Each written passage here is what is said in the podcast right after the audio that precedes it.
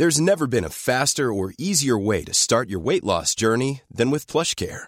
PlushCare accepts most insurance plans and gives you online access to board-certified physicians who can prescribe FDA-approved weight loss medications like Wigovi and Zepbound for those who qualify. Take charge of your health and speak with a board-certified physician about a weight loss plan that's right for you. Get started today at plushcare.com slash weight loss. That's plushcare.com slash weight loss. plushcare.com slash weight loss. C'est News, il est 6h, bienvenue à tous, merci d'être avec nous. À la une ce matin, c'est toujours l'enfer pour les habitants du 19e arrondissement de la capitale. Des consommateurs de crack font de la vie des riverains un calvaire et rien ne change, on est allé sur place. Il va faire très chaud aujourd'hui, vous l'avez compris, Michel Chevalet est avec nous. Et Michel, vous allez nous donner des conseils pour garder notre maison ou notre appartement au frais. A tout de suite. Une ministre des Pays-Bas veut faire venir des jeunes de banlieue français pour qu'ils résolvent les problèmes de main-d'œuvre dans les entreprises néerlandaises. Bonne ou mauvaise idée? Je poserai la question à Paul Sugy. A tout de suite, Paul. Le président ukrainien a demandé cette nuit aux habitants du Donbass de tenir le coup. C'est dans le Donbass que tout se joue, nous dira le général Clermont. A tout de suite, mon général.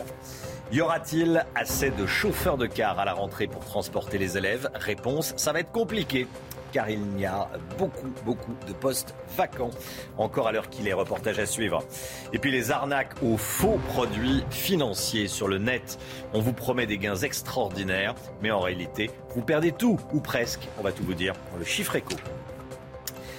La situation ne s'est pas améliorée dans le 19e arrondissement de Paris. Les toxicomanes ont été déplacés, mais ils sont toujours là, Chana. Et en septembre dernier, la mairie de Paris a décidé de les déplacer du Jardin des Halles à la porte de la Villette. Mais voilà, neuf mois plus tard, le problème n'est toujours pas réglé. Les riverains vivent un enfer. Reportage de Laura Lestrade et Jeanne Cancard. Longer ce square de la Défonce, comme l'ont appelé les riverains, est déjà une véritable épreuve. Mais l'enfer du crack ne s'arrête pas là. Au fil des mois, les toxicomanes présents dans le square se sont éparpillés et errent désormais dans les rues du 19e arrondissement de Paris. À quelques mètres du parc, Violaine, étudiante, a été suivie et agressée le mois dernier par l'un d'eux dans son appartement. J'ai ouvert, lui il était au fond du couloir. Et euh, il, m'a, il s'est avancé euh, vraiment jusqu'ici. Et puis là, il, m'a, il a plongé sur moi, donc euh, par le cou, il m'a attrapé par le cou, il m'a mise par terre. Donc j'étais au sol, et donc lui, il m'étranglait à ce moment-là. Et puis pour me défendre, j'ai essayé de mettre mon pied sur ses parties. Quand il m'a étranglé, je me, suis sentie vraiment dans une situation absurde et j'ai cru vraiment que j'allais mourir dans mon entrée. Après des secondes interminables, l'agresseur de Violaine finit par partir. Vivre la peur au ventre, c'est le quotidien de la majorité des habitants de ce quartier. Martine habite ici depuis 50 ans. Désormais, elle se sent obligée pour sortir d'avoir de quoi se défendre. J'ai une bombe lacrymo. Quand est-ce que vous l'avez utilisée euh, Au mois de novembre. Pourquoi? Bah, Tout simplement parce qu'on m'empêchait de rentrer chez moi. Les commerçants, eux aussi, sont à bout. Si ça continue comme ça, on va baisser les rideaux, on va, on va se rabattre sur... On va changer, on va changer, quitte à se reconvertir. Face au recours déposé par les habitants pour faire évacuer les toxicomanes, la ville et la préfecture de police de Paris ont jusqu'à début août pour agir. Si d'ici là rien n'est fait, c'est le juge administratif qui sera saisi pour statuer sur cette affaire. Voilà comment ça se passe dans le nord-est de la capitale. Quand je vous dis que les habitants vivent un enfer, les habitants vivent véritablement un enfer. La vague de chaleur, elle est arrivée en France. La canicule a fait son retour en début de semaine dans la moitié sud du pays. Aujourd'hui, c'est le nord du pays qui est concerné. La majorité des températures vont dépasser les 30 degrés. Michel Chevalet avec nous. Eh, Michel, on n'a toujours pas besoin, on n'a pas toujours hein, besoin de, climatisation. Parfois, il y, a, des petits trucs à savoir pour garder son logement au frais. Hein. Le bon sens, mon cher, le bon sens qu'ont perdu de vue bien souvent nos urbanistes. Je ne nomme personne. Première idée, ne pas laisser rentrer la chaleur, c'est-à-dire les rayons lumineux à l'intérieur de la maison. Donc, on ferme les volets, les persiennes, les rideaux. Mais attention, les rideaux à l'intérieur de la maison et pas euh, à l'extérieur de la maison et pas à l'intérieur. Une fois que la chaleur est rentrée, c'est foutu. Oui. Eh ben oui, et souvent, voilà. Et puis, la deuxième idée, c'est abaisser la température localement. Et comment? Un ventilateur, une serviette humide devant le ventilateur, et quand serviette, eh oui, ces phénomènes d'évapotranspiration, c'est ce que font les arbres, très bien, c'est ce que font les jarres, les poteries anciennes, vous savez, Elle, elle était perméable à l'eau. Et puis le troisièmement, profiter au maximum de la fraîcheur quand il y en a un peu la nuit et le matin. On ouvre les fenêtres et on les referme aussitôt après. C'est le bon sens Le bon qu'avaient sens. nos anciens. Et ça fonctionnait très besoin bien. de clim. Et ça- Et il n'y a, et il y a pas besoin de clim. C'est pour ça que je voulais vous avoir ce matin. Merci beaucoup, Michel. On va vous retrouver euh, tout au long de cette, euh, de cette matinale, évidemment. C'est un revers difficile pour le gouvernement britannique. Le premier vol de migrants envoyé au Rwanda a été annulé. Une dizaine de personnes devaient décoller hier soir. Mais après des recours en justice et une décision en urgence de la Cour européenne des droits de l'homme, eh bien, l'avion est resté au sol. Et puis aux Pays-Bas, une ministre crée la polémique, Chana. hein. Elle a proposé de recruter des chômeurs de banlieue française pour pallier la pénurie de main-d'œuvre néerlandaise. Plusieurs parlementaires, notamment d'extrême droite, s'y opposent très fermement. Ils jugent cette mesure injuste pour les chômeurs néerlandais et craignent une hausse de la criminalité. Alors, une ministre des Pays-Bas qui propose de faire venir des jeunes euh, français de banlieue pour résoudre le manque de main-d'œuvre dans les entreprises néerlandaises. Euh, Paul Sugy, bonne ou mauvaise idée? C'est bizarre quand même cette histoire, euh, Romain. Après, s'ils les veulent tant que ça, euh, ils peuvent les prendre. Hein. Euh, Ça me choquera pas particulièrement qu'on puisse exporter des chômeurs. Mais enfin, on voit pas très bien pourquoi est-ce que d'une part, les chômeurs français des banlieues, où c'est vrai qu'effectivement il y a des taux de chômage plus importants que sur le reste du territoire, iraient chercher des emplois aux Pays-Bas auquel ils pourraient avoir accès en France. Parce que si j'ai bien compris ce que dit la ministre dans cette interview, c'est par exemple pour des postes de saisonniers sur la restauration, etc. A priori, on a le même problème aussi de main-d'œuvre en France, d'une part. Et puis d'autre part, je pense qu'il faut surtout lire ce qui s'est passé, ce qu'elle a proposé dans cette interview. Au regard de la politique nationale aux Pays-Bas, où l'immigration est un sujet, euh, il y a quelques semaines déjà, euh, les partis se sont coalisés au Parlement pour refuser une politique de la Commission européenne qui justement visait à favoriser euh, la venue de migrants, notamment du Maghreb. Le- les Pays-Bas, c'est un pays qui est gouverné par le centre droit, avec une coalition au pouvoir, mais la question de l'immigration est devenue très sensible dans le pays. Il y a effectivement une extrême droite qui a exploité ces sujets depuis en gros à peu près les, attentats du 11 septembre.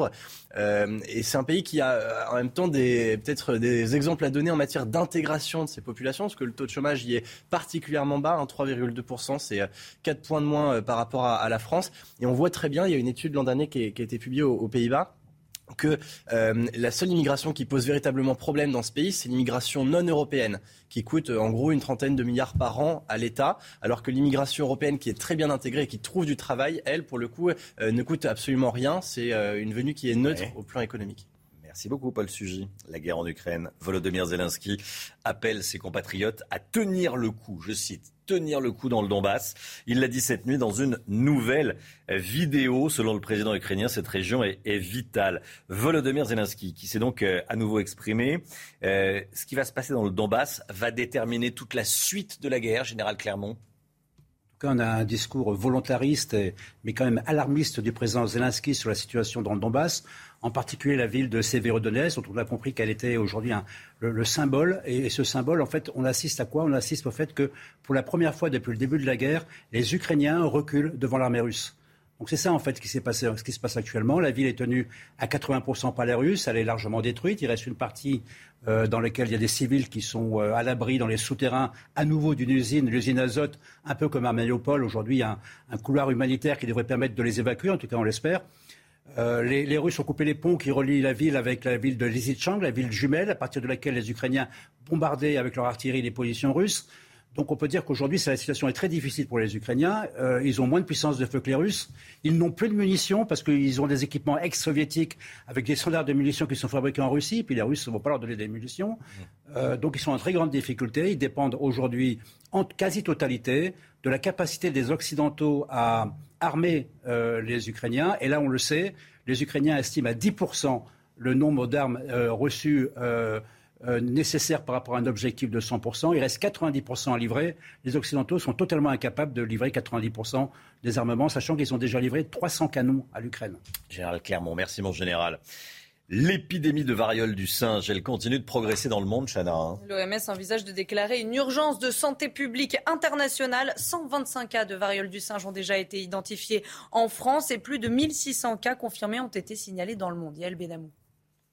À l'hôpital Hariboisière à Paris, aucun patient n'a encore été admis contaminé par la variole du singe. Mais si cela devait se produire, les médecins suivront un protocole bien précis.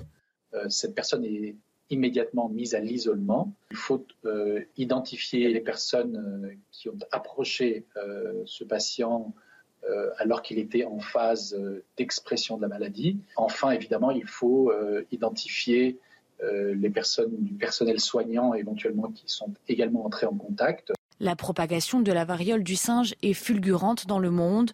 L'OMS envisage de déclarer une urgence de santé publique internationale afin de freiner l'épidémie qu'il juge inhabituelle et préoccupante.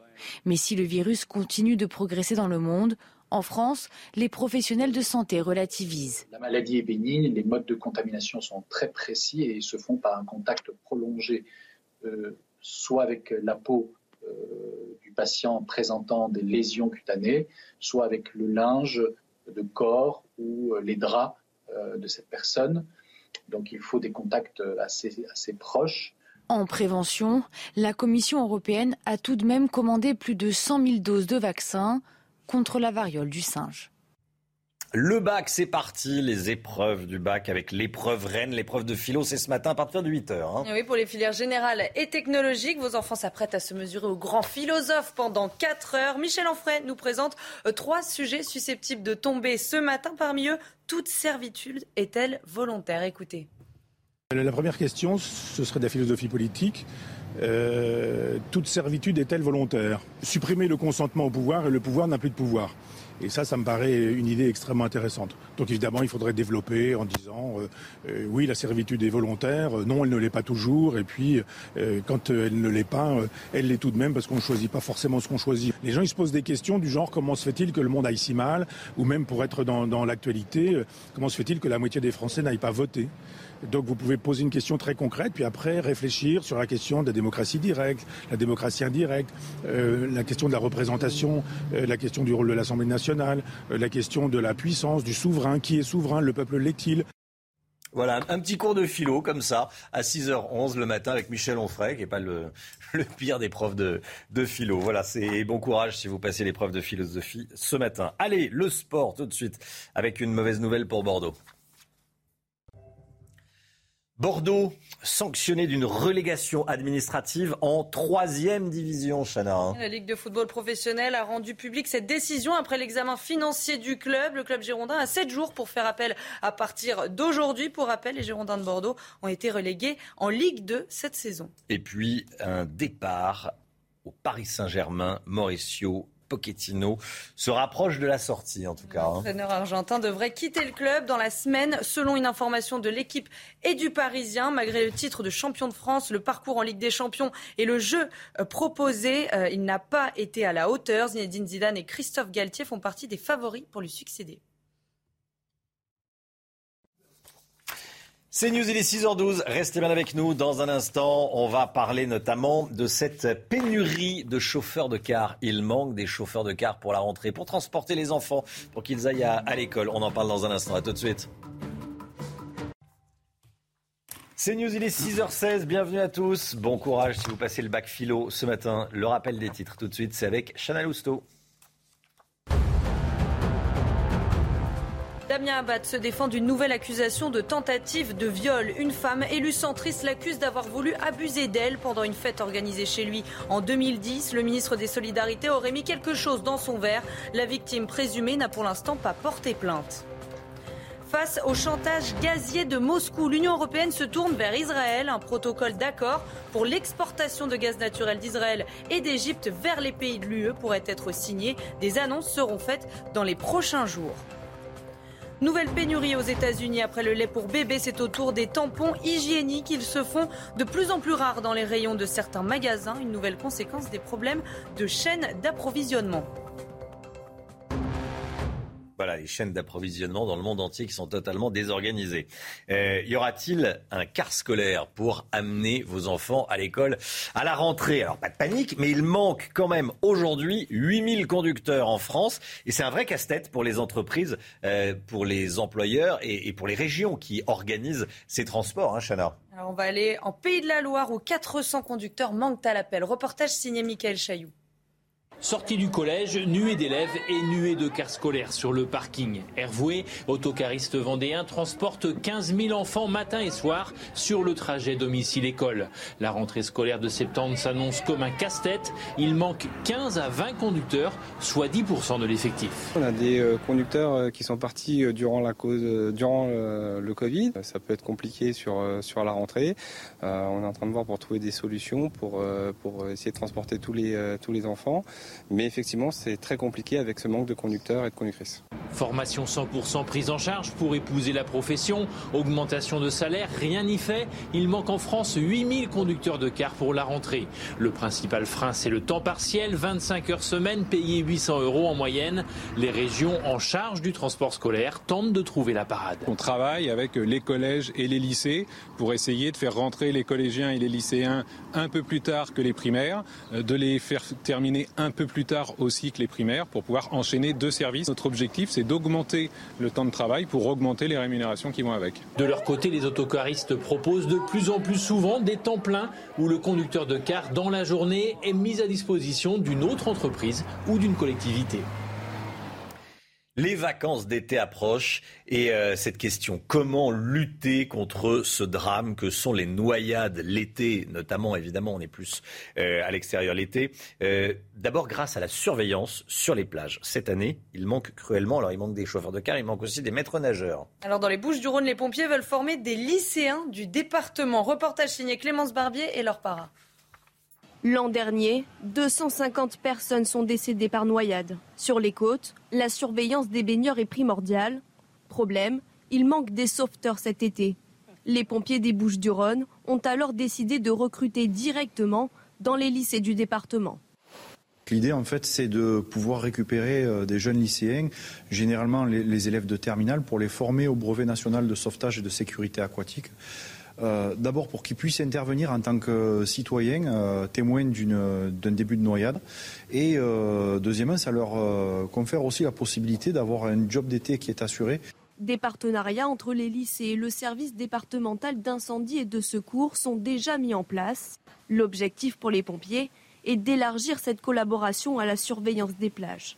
L'idée serait de, compléter euh, ce dispositif avec euh, une formation des élèves qui pourraient être intéressés, prioritairement, je dirais, euh, dans les communes qui ont un littoral à surveiller et dans lesquelles nous rencontrons des difficultés pour assurer la surveillance. Pour postuler cet été, les volontaires doivent se rapprocher des associations agréées de sécurité civile et des services départementaux d'incendie et de secours. Allez, regardez cette image, image magnifique. La lune vue de Grèce, une pleine lune orange. C'était hier soir. Oui, sa lune, une lune qui bouge, hein, en accéléré, euh, visiblement. Sa lumière se projette sur les colonnes du temple de Poséidon sur la côte sud d'Athènes. On appelle ça la super lune. C'est la deuxième euh, super lune de l'année. Ce phénomène arrive quand la lune est proche de la Terre. Elle paraît plus grande et plus brillante qu'une euh, pleine lune ordinaire. elle était magnifique aussi au-dessus de, au de la France cette nuit. Et puis une exposition immersive sur Johnny Hallyday. Vous pourrez la voir à Bruxelles dès le mois de décembre prochain. On l'a appris hier soir. Hein. Et à Paris, il faudra attendre un petit peu. Ce sera en 2024. Au programme, un voyage dans le temps avec des projections immersives, un show multimédia sur 2000 mètres carrés, une reconstitution du bureau de l'idole des jeunes. Voilà, c'est Laetitia Hallyday qui a fait cette, euh, cette annonce hier soir. Je voulais qu'on vous en parle ce matin. 6h21, bon réveil à tous. Merci d'être avec nous. Dans un instant, on va parler des, des arnaques aux faux sites qui vous promettent des gains financiers extraordinaires sur Internet. A tout de suite.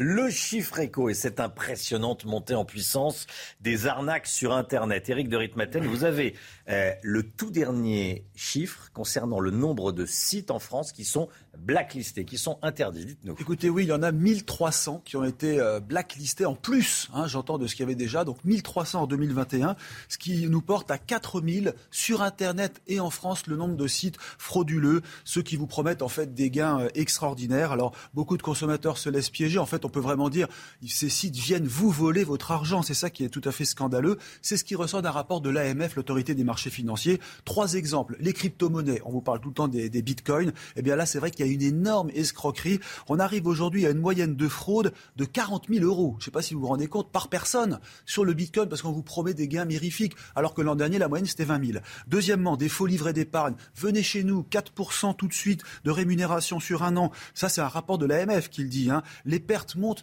à 72 000 euros par personne grugée. Vous imaginez, en moyenne. Ensuite, les fausses assurances. On vous promet des, des gains extraordinaires avec des petits contrats qui coûtent pas cher. Voilà. Et puis, ce sont les personnes âgées et les plus jeunes qui se font avoir. Alors, vous allez me dire pourquoi tant de fraude Eh bien, un, il y a eu le Covid. Hein. ça a permis à beaucoup de personnes d'aller sur Internet, d'abord de monter leur site ou de regarder les offres qui existaient et donc de se faire avoir. S'il y a un doute, faut pas hésiter. Il y a la plateforme Pharos qui permet euh, de, déposer des plaintes ou de signaler les, méfaits, les mauvais agissements. Et puis la DGCCRF, qui est la Direction de la répression des fraudes. Mais alors, vous savez, il se parce que les indemnisations sont relativement rares. Dès lors que vous donnez un numéro de compte avec un code, c'est fichu. Vous n'aurez aucune indemnisation. Encore un conseil, le dernier, ne jamais donner ses coordonnées bancaires sur Internet. La canicule, elle est là, elle est bien là, elle gagne le nord de la France. Alexandra Blanc, tout de suite. Alexandra Blanc en direct des bords de Seine. Alexandra, la canicule est là, les températures vont grimper aujourd'hui. Hein. Oui, en effet, on est sur le pont des Arts et les conditions météo s'annoncent caniculaires aujourd'hui sur les trois quarts du pays. Ça y est, la canicule se met bel et bien en place. Alors au programme côté ciel, eh bien un temps euh, parfaitement euh, dégagé. Ce matin, on a toujours un temps un petit peu plus instable actuellement euh, du côté de la Haute-Vienne avec localement quelques coups de tonnerre. Et puis dans l'après-midi, on va de nouveau avoir des conditions météo instables, mais uniquement en montagne entre le Massif central et les Pyrénées. Partout ailleurs, ciel parfaitement dégagé. Une très belle journée donc avec en prime des températures qui vont s'envoler. D'ailleurs, ce matin, on a déjà 20 degrés à La Rochelle, 18 degrés en moyenne à Lyon, 16 degrés pour le bassin parisien et en moyenne 14 à 15 degrés en allant vers le nord-est. Et puis dans l'après-midi, c'est vraiment là que les températures s'envolent grâce à l'ensoleillement et surtout grâce à cette chaleur qui remonte de l'Espagne. On va avoir par exemple 35 degrés à Lyon, 35 degrés à Toulouse, 30 degrés à Paris et 34 degrés entre Dijon et Besançon. Température donc en moyenne 10 à 15 degrés au-dessus des normales de saison surtout, le pire est à venir puisque le pic de cette canicule est attendu entre jeudi et samedi où l'on pourrait localement dépasser les 40 degrés dans le sud-ouest et l'on attend par exemple 38 à 39 degrés pour le bassin parisien pour la journée de samedi avant une dégringolade des températures prévue à partir de dimanche. On aura quelques orages, mais en attendant, la canicule est bien présente donc entre aujourd'hui et samedi au minimum.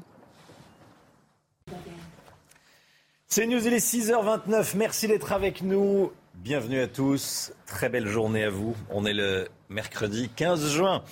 La France sous la chaleur, le mercure va continuer à grimper jusqu'à la fin de la semaine. On en parle tout au long de la matinale, bien sûr. Comment vit-on cette canicule précoce? On est allé dans le Gers et à Bordeaux. À chaque coup de chaud, la SNCF et ses milliers de kilomètres de rails doivent s'adapter.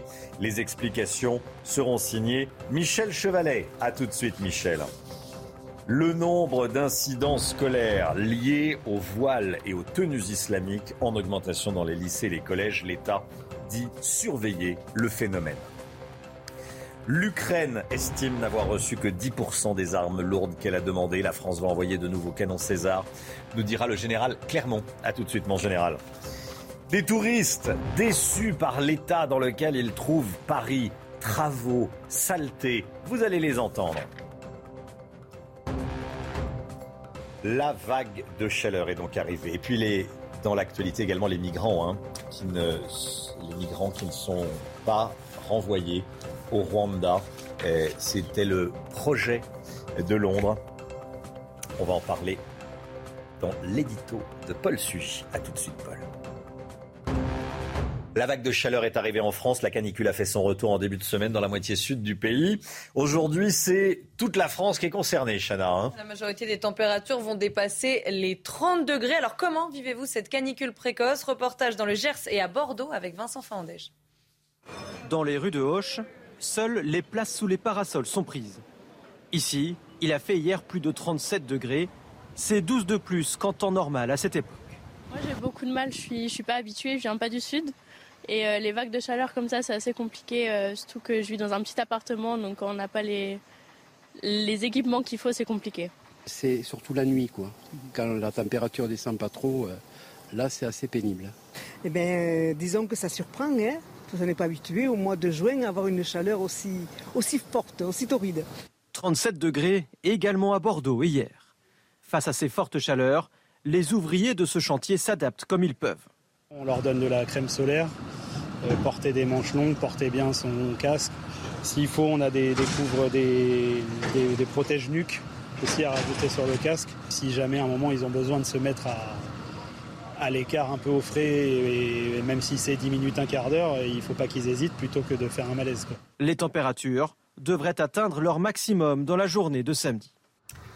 Et on est en direct avec le docteur Roger Rua. Bonjour docteur. Bonjour. Bonjour. Merci d'être avec nous. Médecin généraliste, évidemment, qu'on connaît bien euh, sur CNews. Qu'est-ce qu'il faut savoir quand il fait très chaud? Rappelez-nous les bases. Comment est-ce qu'on se protège? Alors les bases, c'est le bon sens, bien sûr. Il faut pas trop s'exposer déjà à la chaleur, donc se fuir un petit peu les, heures euh, les plus chaudes de la journée. Deuxièmement, se mettre à l'ombre, donc. Deuxièmement, boire, boire, boire. Alors il faut boire de façon continue et non pas de façon euh, euh, unique, c'est-à-dire il faut boire par petites quantités tout au long de la journée.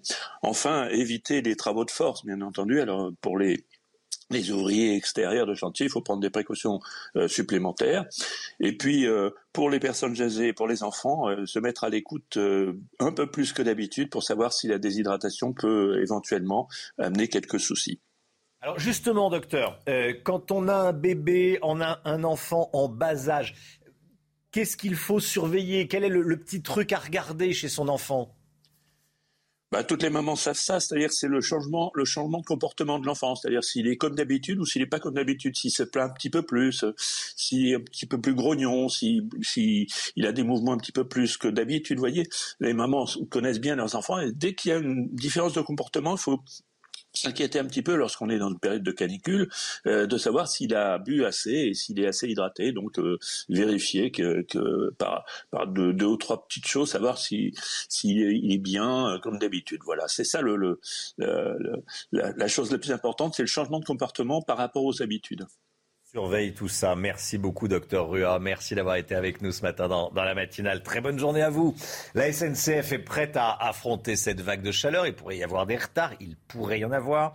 Euh, la SNCF doit assurer le confort des passagers, mais pas que, également la, la sécurité. On attend des températures très importantes. Ça peut être compliqué sur les rails. Michel Chevalet avec nous. Euh, Michel, comment la SNCF s'adapte-t-elle pendant les périodes de canicule? Expliquez-nous. Réponse, elle anticipe Mmh. bien sûr, et elle a un plan chaleur. Alors ça porte à trois points qui sont les plus malmenés par la chaleur. Un, c'est d'abord les, tous les systèmes de climatisation euh, des rames et des voitures. Donc on, les, on fait ce qu'on fait appeler une révision, comme la clim de votre bagnole, si vous voulez. Ben, eh ben oui, parce qu'elles tombent en panne, elles sont malmenées. Hein. Deux, les rails. Les rails sont soumis à des élévations de température, évidemment, qui peuvent atteindre presque 70 degrés en plein soleil, même. Et les rails, c'est de l'acier, et l'acier, ça s'allonge.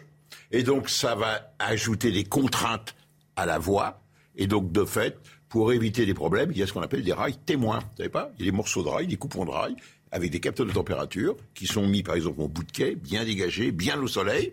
Et dès qu'on dépasse un certain seuil, mettons 50 degrés, hop, ça, il y a une alerte dans les, les CNO, dans les centres de, régulation. Oui. Et puis maintenant, il y a, il y a l'informatique. Et puis, le troisième point, et on réduit la vitesse. Donc en fonction de ça, on va adapter, on va réduire la vitesse sur les appareils de voie et dans les courbes. Et puis le troisième point, on oublie la caténaire. La caténaire également, elle chauffe, elle s'allonge, et si elle s'allonge, elle va se détendre. Donc il y a des contrepoids. Vous le voyez, des fois, regardez les poteaux, il y a des contrepoids, à peu près 2 tonnes. C'est Oui. tendu à 2 tonnes. Et donc il ne faut pas que les contrepoids arrivent en buter, sinon la caténaire va pendre. Si elle pend, eh ben, le pantographe va, va l'accrocher, et puis ça va être un peu de ficelle. Donc on, on sait, on prend les mesures pour ça, et puis ça doit bien se passer. On sait faire, on sait faire. Et comme ça, on, sait, on rentre dans les coulisses de la SNCF avec vous, Michel. Merci beaucoup, Michel Chevalet. On va vous retrouver tout au long de la, de la matinale. Restez bien avec nous. Euh, cette polémique politique autour d'une affiche de la Croix-Rouge, Chana. Hein. Alors, on va la regarder, cette affiche. On y voit trois bons réflexes à adopter face à la vague de chaleur. Mais parmi les trois silhouettes, il y a une femme voilée, un choix qui ne fait pas l'unanimité. Certains accusent l'association de faire la promotion du voile islamique. Voilà, il y a notamment euh, la LR Valérie Boyer hein, qui a euh, tweeté et protesté sur les réseaux sociaux et on en parle ce matin. Les voiles et les tenues islamiques sont de plus en plus présents à l'école. On compte quelques 104 44 entorses à la loi sur la laïcité à l'école au deuxième trimestre de cette année, Chana. Hein. Un chiffre en hausse de 48% par rapport au premier trimestre, en cause notamment des influenceurs sur les réseaux sociaux qui, sous couvert d'humour, vantent l'islam traditionnel dans des vidéos. Vous allez voir que face à ce phénomène, les enseignants se sentent impuissants. Reda Rabbit. Ces tenues sont interdites dans les établissements scolaires et pourtant, elles sont de plus en plus présentes à l'école. 144 entorses à la loi sur la laïcité à l'école ont été répertoriées ces trois derniers mois, soit une augmentation de 48% entre le premier et le deuxième trimestre de cette année. Et l'écrasante majorité de ces entorses à la loi concerne les tenues islamiques, avec des jeunes influencés par les réseaux sociaux. Les causes immédiates, c'est par exemple les nouveaux imams et les nouveaux hajj, c'est-à-dire les jeunes qui sont allés à, à la Mecque 2.0. Vous verriez sur TikTok l'audience incroyable de certains de ces petits barbus euh, et de ces euh, filles voilées qui font du prosélytisme actif et qui sont devant la vraie retraditionnalisation. Et les tenues islamiques ne sont pas les seuls problèmes à l'école. Il faut y ajouter tous les incidents liés à la laïcité, tous les incidents liés à la contestation des enseignements et tout ce qu'on appelle les signaux faibles des, garçons et des filles qui ne veulent plus euh, s'asseoir ensemble sur le film mixité. Euh, voilà. Concernant les tenues islamiques, des phénomènes ont été constatés dans plusieurs régions de France, notamment à cause de la méconnaissance des élèves concernant la loi sur la laïcité de 2004. La guerre en Ukraine, à présent, les toutes dernières informations, l'Ukraine regrette, je cite, de n'avoir reçu que 10% des armes dont les forces ukrainiennes ont, besoin et que 10% des armes euh, qu'elles ont réclamées. Ils demandent aux Occidentaux des armes de longue portée et des véhicules euh, blindés. Le salon Eurosatori, grand salon de l'armement, se déroule toute la semaine. Euh, pour l'occasion, on vous présente une arme de défense. tous les matins, ce matin, on a choisi les canons César. La France en a livré 6 à l'Ukraine. Un engin parmi les meilleurs au monde et surtout reconnu pour sa précision. Général Clermont, le César, qu'est-ce que c'est? Bah, D'abord, on va pousser un cocorico parce que le César, c'est 100% français, mhm. fabriqué par un groupe qui s'appelle Nexter dans des, dans des villes françaises qui s'appellent Rouen et Bourges et qui est euh, au standard, un canon de 155 mm au standard OTAN. Donc, il peut tirer toutes les munitions de l'OTAN. C'est le problème des Ukrainiens. Ils peuvent tirer que les munitions russes. C'est un peu embêtant quand même. Donc, nous, on peut tirer toutes les munitions des, des 30 pays de l'OTAN. Donc, et c'est le meilleur au monde pour trois raisons. D'abord parce que c'est le seul qui soit automoteur. On le voit sur l'image, il est monté sur roue. Il peut se déplacer à 100 km heure, donc il peut changer de position de tir très rapidement. En plus, il peut éviter un tir de contre-batterie parce qu'une fois qu'il a tiré, il est détecté, il faut qu'il bouge. Hein. Ensuite, il est, vous l'avez dit, euh, létal, performant, précis. Il envoie des obus de 40 kg à 40 km, donc il faut quand même pas mal d'énergie au départ avec une grande précision, des, obus de, différents types d'obus, y compris des, des, obus guidés par GPS, qui peuvent euh, vraiment avoir une précision métrique. Et ensuite, il est très fiable. Il a été utilisé par l'armée française depuis 2008 en Afghanistan, mais également en Irak. Et donc, euh, l'armée française en est très contente. Elle est très contente, sauf qu'il y a deux problèmes principaux. Le premier problème, c'est qu'il faut deux ans pour le fabriquer, parce que les industriels de la défense manquent de commandes. Donc, ils ont un, très peu un tout petit nombre de chaînes de fabrication. Et ensuite, ils sont prélevés sur euh, les six qui ont été livrés. Et les six qui sont livrés ont été prélevés sur les stocks de l'armée française. L'armée française aujourd'hui, c'est 64 canons César pour six régiments. Ça fait quand même pas beaucoup. En fait, la, réalité, c'est que si on veut être sérieux en matière d'Europe de la défense, il faut passer le budget de la défense à 3% du PIB et mettre en place la préférence européenne en, Europe. Et là, peut-être, on a une chance d'arrêter de dépendre des Américains. Merci, mon général. Le bac, c'est parti. Bac philo ce matin pour 500 000 élèves. Et vos enfants s'apprêtent à se mesurer au grand philosophe pendant 4 heures. Michel Onfray nous présente trois sujets susceptibles de tomber euh, ce matin. Parmi eux, autrui existe-t-il? Écoutez. On ferait un sujet de, de morale, par exemple, et le sujet moral serait euh, autrui existe-t-il? Tout le monde prend le train et tout le monde a vu que dans le train, les gens téléphonaient en disant Allô, oui, je suis dans le train, je te rappelle. Et puis on a envie de dire Oui, nous aussi, on est dans le train et vous me gênez parce que vous faites du bruit, vous parlez trop fort et allez sur la plateforme. Et, je pense que l'essentiel de la morale, c'est de dire que autrui existe. Oui, autrui existe. Et je n'ai pas à lui infliger euh, ce que je suis, ce que je fais, ce que je raconte, ma vie, ou etc. On a le droit de téléphoner, bien sûr. On peut le faire discrètement, évidemment. Euh, il y a les plateformes qui sont faites pour ça. Et je pense que euh, quand on a compris qu'autrui existait, qu'on n'était pas seul au monde, alors on a compris le, fin mot de la morale. Voilà, un, prof de philo de, qualité hein, ce matin, avec, avec Michel Onfray dans la matinale euh, CNews. Vous vous souvenez tiens, de votre bac philo Bon, moi, c'était pas hier, il y a une trentaine d'années. J'avais eu la liberté je crois. Ah, vous en souvenez, oui. Et vous, c'est plus récent. Oui, voilà. Paul Sujet aussi, c'est un petit peu plus récent. Eh oui, sur le travail. Ah, sur le travail, oui. Beaucoup de choses à, beaucoup de choses à dire. Michel Chevalet Oui, bah, bah, j'étais dans l'enseignement technique, c'était le, euh, le, progrès est-il l'avenir de l'homme? Vous vous souvenez encore aujourd'hui de votre... Euh, ah oui, j'ai enseigné, moi j'étais prof de maths dans, un, lycée technique. Le pro... C'était... Euh, j'ai eu Laurent Voulzy comme élève. Ah oui ça se Il venait avec une guitare. Il venait avec une guitare. non. Allez, 6h41. Le sport tout de suite avec euh, les ennuis pour Bordeaux. Bordeaux sanctionné d'une relégation administrative en troisième division, Chana. Hein. La Ligue de football professionnel a rendu public cette décision après l'examen financier du club. Le club euh, girondin a sept jours pour faire appel à partir d'aujourd'hui. Pour rappel, les Girondins de Bordeaux ont été relégués en Ligue 2 cette saison. Et puis Mauricio Pochettino se rapproche de la sortie du PSG. L'entraîneur argentin devrait quitter le club dans la semaine, selon une information de l'équipe et du Parisien. Malgré le titre de champion de France, le parcours en Ligue des Champions et le jeu proposé n'a pas été à la hauteur. Zinedine Zidane et Christophe Galtier font partie des favoris pour lui succéder. 6h43, restez bien avec nous. Bon réveil à tous. Dans un instant, la déception de certains touristes qui viennent à, Paris, qui tombent sur des travaux, de la saleté. Vous allez voir, ils témoignent ce matin dans la matinale. À tout de suite.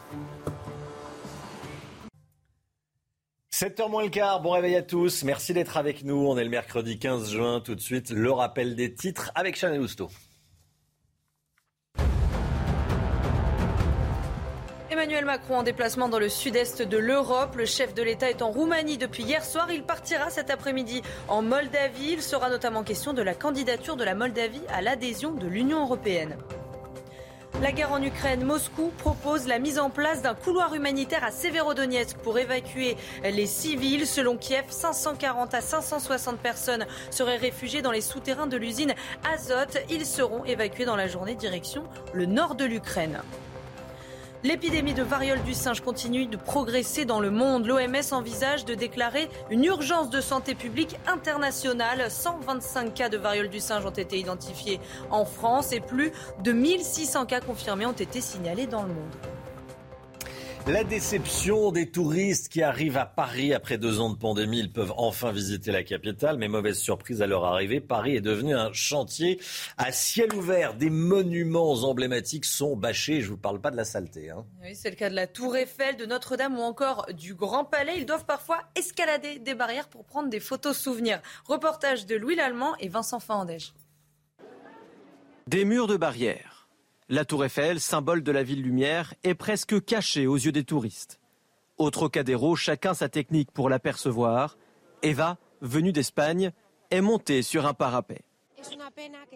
C'est dommage que cette zone soit en travaux, car c'est aussi la plus emblématique de Paris. On se fait prendre en photo ici à la Tour Eiffel. C'est dangereux de devoir monter ici, parce qu'on pourrait tomber et ça gâcherait le voyage. Des travaux nécessaires pour embellir la Dame de Fer. Les touristes sont prévenus, Garder un souvenir du monument sans les échafaudages, c'est mission impossible. Même son de cloche du côté de Notre-Dame. On était à la Tour Eiffel et nos photos étaient un peu gâchées à cause des travaux en cours là-bas. Mais ce n'est rien comparé à ici. D'autres églises de la capitale se refont aussi une beauté, comme Saint-Sulpice ou Saint-Eustache. S'y ajoutent enfin des rénovations comme celle du Grand Palais et l'Assemblée nationale. Une frustration pour certains quand d'autres relativisent. Les gens ressentent vraiment le, bonheur de pouvoir euh, revisiter euh, Paris à nouveau, donc c'est ça qui prédomine. 200 travaux d'embellissement sont encore prévus, avec en ligne de mire les Jeux Olympiques en 2024. Voilà, faudra être prêt pour les Jeux Olympiques. Hein, mais, en attendant, c'est vrai que euh, c'est pas au niveau en fait. C'est pas au niveau. Il y, a, beaucoup de travaux, il y a des tags, c'est sale. Bon, et les touristes bah, sont, sont déçus. Heureusement, ils viennent quand même pour l'instant. Allez, 6h50, restez bien avec nous. Dans un instant, on va parler de la Cour européenne des droits de l'homme qui empêche la Grande-Bretagne d'expulser des migrants vers le Rwanda. La décision est tombée cette nuit. On en parle dans un instant. À tout de suite. Rendez-vous avec Jean-Marc Morandini dans Morandini Live du lundi au vendredi de 10h30 à midi. La Cour européenne des droits de l'homme empêche la Grande-Bretagne d'expulser des migrants vers le Rwanda. Londres proteste, la décision est tombée cette nuit. En revanche, les associations pro-migrants se réjouissent. Ces vols qui devaient euh, envoyer des, migrants vers le, le, Rwanda, on vous en avait parlé hier, la Cour européenne euh, a donc empêché euh, ce vol ces dernières heures. Paul Sujet avec nous, le gouvernement britannique reproche à l'Europe de l'empêcher de pouvoir gérer ses frontières comme il veut. Hein.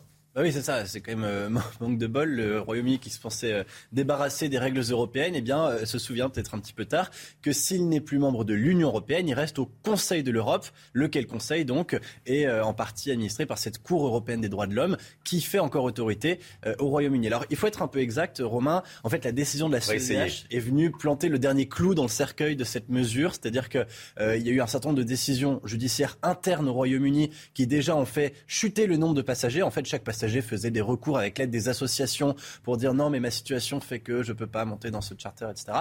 Et puis, eh bien, il en restait plus que quelques-uns sur les 130 prévus initialement. Et je, je crois que c'est un Irakien qui a obtenu ce recours d'urgence de la CEDH. Là, cette fois-ci, il y avait quasiment plus de passagers qu'on pouvait embarquer, donc le vol a été définitivement annulé. Ce que ça montre, c'est que, bah, d'une part, l'opinion publique à l'intérieur même des frontières du Royaume-Uni était très réticente.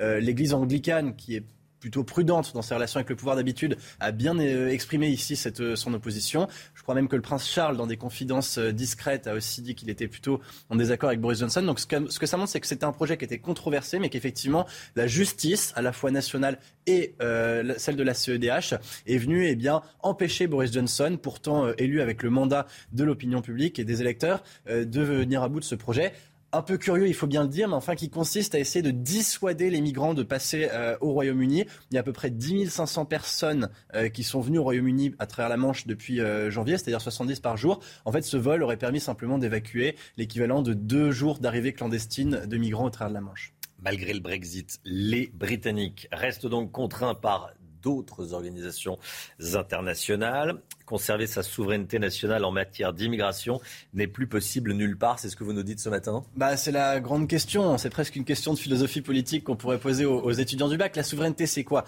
C'est avoir l'autorité suffisante pour exercer le pouvoir. Qui a la souveraineté? Normalement, c'est le peuple dans une démocratie. Mais euh, on voit bien ici que les décisions qui doivent être prises par le, le pouvoir exécutif sont euh, systématiquement, lorsqu'il s'agit d'immigration, de contrôle de l'immigration, mises en échec, notamment par les instances judiciaires, donc celles à la fois du pays et évidemment la CEDH ou les institutions supranationales. On a vu aussi combien l'ONU avait essayé de venir euh, à l'encontre de cette, euh, de cette solution. Et on voit bien, bien que euh, systématiquement, dès qu'une décision un petit peu volontariste est prise en matière d'immigration, elle est mise en échec par des personnes qui ne proposent pas de solution. Or, le Royaume-Uni est un des pays, justement, sur le continent européen qui est le plus concerné par cette immigration illégale et aucune des bonnes consciences qui s'expriment n'a de solution pour en venir à bout. Paul Sugy avec nous ce matin. Merci Paul. 8h15, soyez là si vous le pouvez. Laurence Ferrari recevra ce matin Xavier Bertrand, président de la région des Hauts-de-France, bien sûr. La musique, comme tous les matins, réveil en musique. Vengami, ce matin on écoute Vengami de soprano en duo avec Gradure, avec un titre entraînant, le chanteur qui nous emmène au bord de l'eau.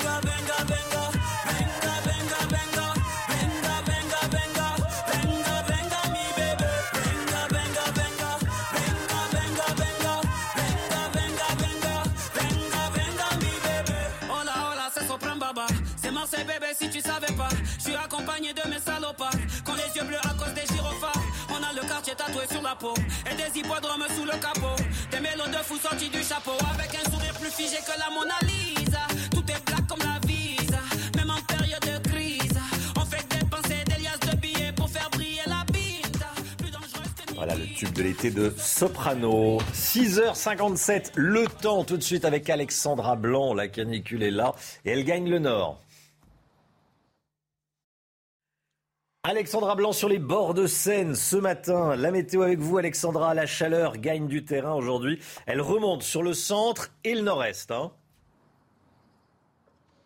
Oui, en effet, hein, quasiment tout le monde sera concerné aujourd'hui par la chaleur avec des températures qui s'envolent et surtout cette chaleur qui remonte du Maghreb et de la péninsule ibérique et qui remonte petit à petit en direction euh, du nord-est ou encore de la vallée du Rhône. D'ailleurs, à Amberieux, il fait actuellement plus de 23 euh, degrés. Alors au programme ce matin, un temps plutôt calme, un temps plutôt ensoleillé, avec néanmoins un temps un petit peu plus instable du côté de Brive actuellement en Corrèze où vous avez un temps assez nuageux mais aussi euh, quelques coups de tonnerre. Et puis dans l'après-midi, on va de nouveau avoir une après-midi splendide, du grand beau temps au nord comme au sud, quelques orages, mais principalement en montagne, entre les Pyrénées et les Alpes, mais partout ailleurs, ciel parfaitement dégagé. Les températures, eh bien, elles s'envolent déjà plus de 24 degrés à Marignane dans les Bouches-du-Rhône au moment où je vous parle, en moyenne 20 degrés euh, sur La Rochelle ou encore 16 degrés à Paris, 18 degrés à Lyon, mais c'est vraiment dans l'après-midi que la chaleur sera la plus significative puisque l'on attend 35 degrés à Lyon, 35 degrés à Toulouse. Et cette chaleur également qui remonte sur le nord, 30 degrés prévus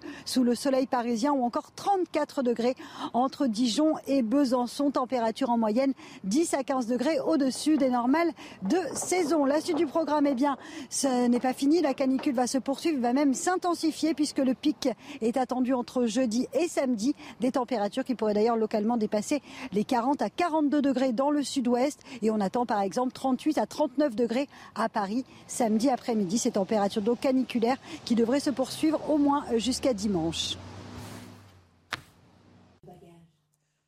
C'est News, 6h59, bienvenue à tous. Merci d'être avec nous. À la une ce matin, c'est toujours l'enfer, et je pèse mes mots, pour les habitants du 19e arrondissement de la capitale. Des consommateurs de crack font de la vie des riverains un calvaire et rien ne change.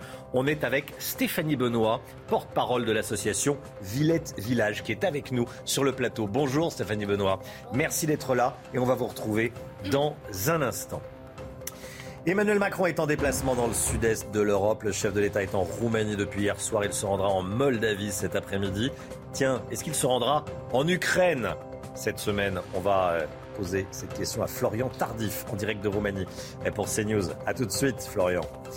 Les arnaques aux faux produits financiers sur le net, on vous promet des gains extraordinaires, mais en réalité vous perdez tout, ou presque. On va tout vous dire dans euh, le chiffre éco pour euh, éviter de tomber dans le piège.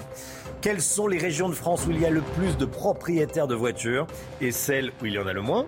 On va vous dévoiler la carte de France des possesseurs de voitures. Ça sera avant 7h30 avec Pierre Chasseret. On va tout de suite partir en, Roumanie. Emmanuel Macron en déplacement donc euh, en Roumanie. Il se rendra ensuite en Moldavie. Il a rencontré à ces dernières heures 500 soldats français qui sont déployés en, Roumanie depuis le début de la guerre en, Ukraine. Florian Tardif avec nous, avec Olivier Gangloff à Constanta. Florian, la grande question ce matin, c'est est-ce qu'Emmanuel Macron va aller en Ukraine ou pas? Oui, alors euh, pour l'instant, euh, ce déplacement d'Emmanuel Macron en Ukraine ne figure toujours pas à l'agenda officiel du président de la République. Emmanuel Macron a toujours dit qu'il se rendrait en Ukraine en temps utile et dans des conditions utiles. Ces conditions sont-elles réunies aujourd'hui? C'est toute la question.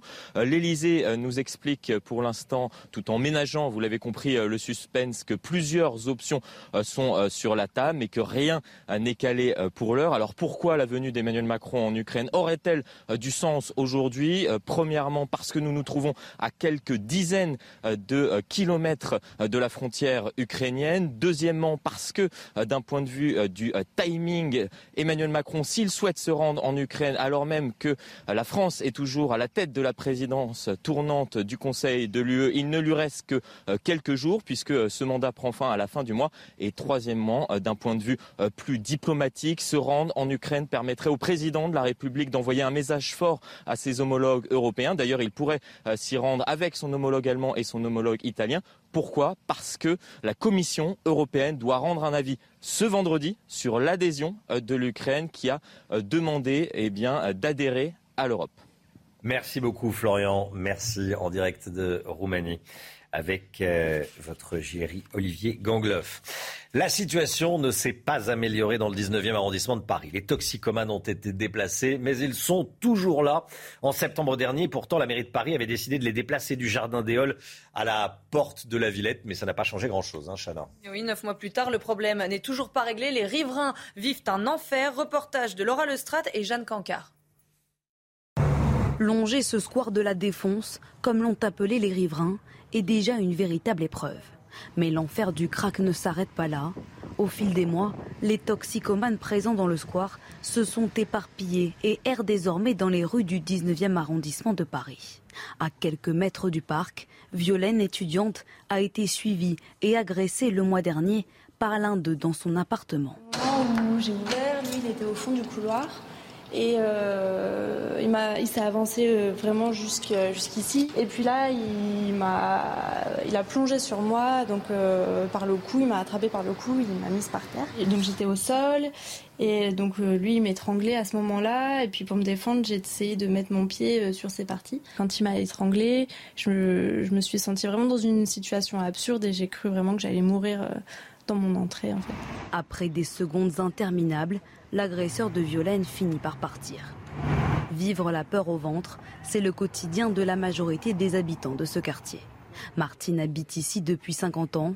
Désormais, elle se sent obligée pour sortir d'avoir de quoi se défendre. J'ai une bombe lacrymo. Quand est-ce que vous l'avez utilisée euh, Au mois de novembre. Pourquoi bah, Tout simplement parce qu'on m'empêchait de rentrer chez moi. Les commerçants, eux aussi, sont à bout. Si ça continue comme ça, on va baisser les rideaux, on va, on va se rabattre sur... On va changer, on va changer, quitte à se reconvertir. Face au recours déposé par les habitants pour faire évacuer les toxicomanes, la ville et la préfecture de police de Paris ont jusqu'à début août pour agir. Si d'ici là rien n'est fait, c'est le juge administratif qui sera saisi pour statuer sur cette affaire. Voilà, et on sera avec vous, Stéphanie Benoît, dans un instant. Euh, vous allez témoigner de votre euh, quotidien. Merci beaucoup d'être euh, avec nous ce matin. La vague de chaleur, elle est arrivée en France. On en parle beaucoup, bien sûr. La canicule a fait son retour en début de semaine dans la moitié sud. Aujourd'hui, c'est plutôt la moitié nord qui est, qui est, concernée. La majorité des températures vont dépasser les 30 degrés, autour de 35 dans de nombreuses villes. Michel Chevalet. On n'a pas toujours besoin de climatisation, hein, c'est important de le, rappeler. Quels sont les trucs, à savoir les techniques, pour éviter d'avoir trop chaud chez soi? Le retour au bon sens, mon cher. on redécouvre ce que faisaient les anciens. Alors, il y a trois idées clés. Hein. La première, il faut pas laisser rentrer la chaleur. Et donc, c'est les volets, les persiennes et quand il y a des rideaux, il faut que les rideaux soient à l'extérieur et pas à l'intérieur. Parce qu'une fois que ça a traversé la vitre, c'est l'effet de serre et ça ne sert plus à rien. Ça, c'est la première idée. Euh, la deuxième, euh, deuxième idée de truc, c'est pour rafraîchir l'air, le meilleur moyen, c'est le ventilateur. Et devant le ventilateur, vous mettez une serviette humide l'évapotranspiration, ça va abaisser la température. C'est ce que font très bien les arbres. C'est ce que faisaient les anciens avec les cruches. Ils avaient de l'eau fraîche. Ben oui, parce que et déjà, parce que le, les, gouttelettes d'eau peuvent traverser les pores. Et puis la troisième chose, bah, c'est de profiter de la fraîcheur quand elle existe, c'est-à-dire d'ouvrir grandement et faire des courants d'air. Euh, il y a toujours, quand il y a deux degrés d'écart entre une façade d'un immeuble, hein, euh, euh, une chaude et une fraîche, il y a de l'ombre. Quand il y a deux degrés d'écart, il y a un courant d'air. Seulement deux degrés suffisent. Donc profiter de ça, puis après tout refermer et vivre en quelque sorte un peu dans l'ombre. C'est tout. C'est le bon sens. Le bon sens. On ne fait pas rentrer la chaleur. Comme ça, euh, on s'en Et, vous voyez que, que d'erreurs, que d'erreurs dans notre urbanisme. Effectivement, effectivement. Merci beaucoup Michel. Restez bien avec nous. Le bac, c'est parti. La philo démarre dans une heure. Oui, il commence ce matin le bac pour les filières générales et technologiques. Vos enfants s'apprêtent à affronter les grands philosophes pendant 4 heures. Michel Onfray nous présente trois sujets susceptibles de tomber ce matin. Parmi eux, existe-t-il un beau universel? Écoutez il y a une question, enfin il une affirmation de Kant qui nous dit le, le beau est ce qui plaît universellement et sans concept. Universellement, ça veut dire que vous prenez tout le monde dans la rue, faites voir une belle œuvre et tout le monde vous dira c'est une belle œuvre, c'est beau. Et donc la question pourrait être existe-t-il un beau universel ou une beauté universelle? Parce que je pense, moi, le contraire de ce que Kant affirme, c'est-à-dire que je pense qu'il n'y a de beauté que, non pas universelle, mais particulière, et avec concept, c'est-à-dire avec explication. Si vous allez justement dans la tribu Papou en Nouvelle-Guinée, eh bien la beauté ne sera pas la même que ce que nous, nous appelons beauté euh, à Paris. Voilà, Michel Onfray, prof de philo, pour euh, vous donner quelques, quelques idées. Tiens, si vous tombez sur ces, sur ces sujets, le beau, ça peut arriver. Euh, ça peut être le, sujet de, la matinée. Allez, le sport avec cette information. Ce séisme à Bordeaux, euh, séisme footballistique, Bordeaux sanctionné d'une relégation administrative. Bordeaux en troisième division. Bordeaux relégué en troisième division. Bordeaux qui fait appel, hein, Chana. Eh oui, la Ligue de football professionnel a rendu public cette décision après l'examen financier du club. Pour rappel, les Girondins de Bordeaux ont été relégués en Ligue 2 cette saison. Et puis Mauricio Pochettino se rapproche de la sortie au PSG. L'entraîneur argentin devrait quitter le club dans la semaine selon une information de l'équipe et du Parisien. Malgré le titre de champion de France, le parcours en Ligue des Champions et le jeu proposé n'a pas été à la hauteur. Zinedine Zidane et, et Christophe Galtier font partie des favoris pour lui succéder. 7h08, restez bien avec nous dans un instant. On sera avec vous, euh, Stéphanie Benoît, porte-parole de l'association Villette Village. Vous habitez ce quartier où des consommateurs de crack font vivre euh, un enfer aux, riverains euh, dont vous faites partie. Vous allez témoigner dans un instant. À tout de suite. Stéphanie Benoît est avec nous. Merci beaucoup euh, d'être euh, sur le plateau de la matinale de CNews. Je voulais vous avoir pour que vous témoigniez de ce que vous vivez tous les jours. On l'a vu dans ce reportage à l'instant euh, dans le, journal. C'est l'enfer à cause des consommateurs de, de, crack. Est-ce que quelque chose a changé, ne serait-ce que d'un iota, depuis que les autorités se sont penchées sur la situation des riverains? Peut appeler ça se pencher sur la situation parce qu'au final, là, je vois que Madame Souris euh, relève une nouvelle. Enfin, la responsable santé à la mairie de Paris. Voilà, ouais, demande une nouvelle réunion dans le cadre du plan CRAC suite à l'ouverture de 35 places à Chardon-Lagage dans le 16e.